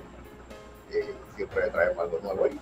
También eso lo pueden encontrar en Spotify muy pronto. Estamos ya trabajando en retomar el mítico podcast gamer, eh, que no creo que se vaya a llamar de nuevo Pro Gamer, pero eh, por ahí, eh, tenemos planes de volver a, a reintroducirlo. Excelente. Y, y nada, yo ustedes saben, estamos por ahí eh, a la orden. Bueno, muchas gracias, Taicho. Dice, no escuché todo el programa, pero disfruté mucho lo que llegaba y ganas. Y muchas gracias, eh, Taicho. Esperamos que un día también te dé tu vueltica por aquí. Eres más que bienvenido. Ah, dice que la hard cuesta un poco entenderle. Parece que no daba la distancia del micrófono. Bueno, Ah, parece. Un saludo ahí a Executive Producer. Slifa. sí, sí. Y bueno, gente cobra. Su turno. Nada, eh, recordando que estamos en todas las redes sociales, que Amori lo va a decir más adelante, pero disculpen que se oiga un poquito mal, es que cambié de, de, de- de micrófono. Y pues nada, pásese por modo 7 también, podcast. Tenemos el especial de Fantasy Star 4. Eh, y tenemos un especial sí, del fin del milenio y tenemos también un especial de pues, juegos de anime un poquito más para atrás. O Ah, sea sí, que sí. Fue, fue un especial bastante divertido. Hablando con Bagric ahí, hablando con. Este otra vez usted, viene a decir el nombre hermano. Claro, Brageek. Bragic. Bragic. Mi hermano Ronzo y Chidori, que ustedes saben que él está ahí como pi- capitán del barco. Sea que muchísimas gracias por escuchar a Legión Gamer. Recuerden que en estos, estos especiales siempre son para que ustedes lo disfruten y para hablar un poquito más de nuestras experiencias, porque eso es lo importante, hablar de cómo uno vivió esa época cuando, la- esas, cuando esas consolas de las que nosotros hablamos estuvieron aquí en República Dominicana. ¿eh?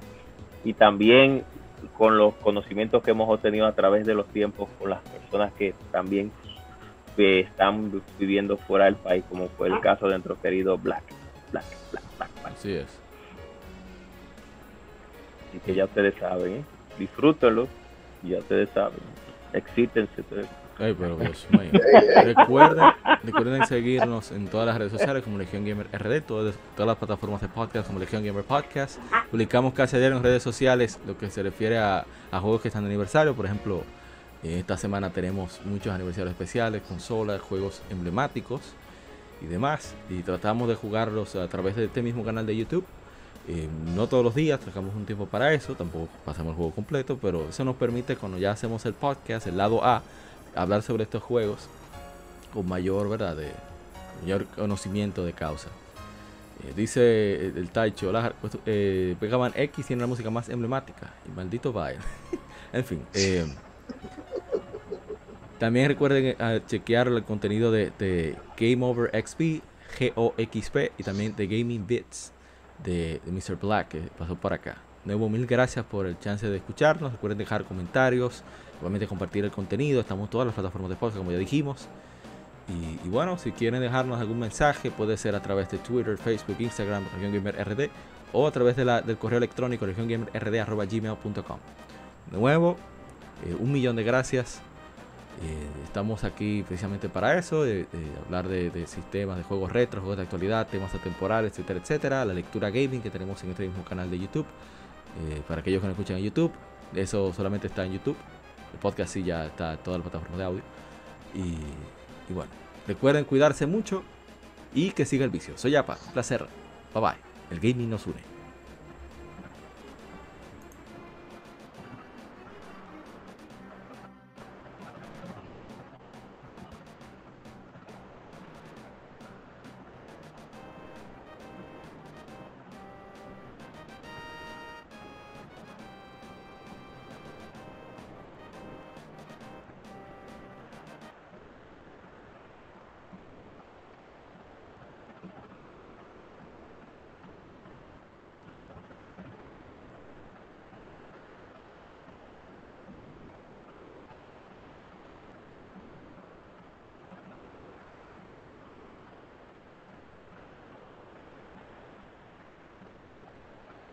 Somos Legión, somos gamers.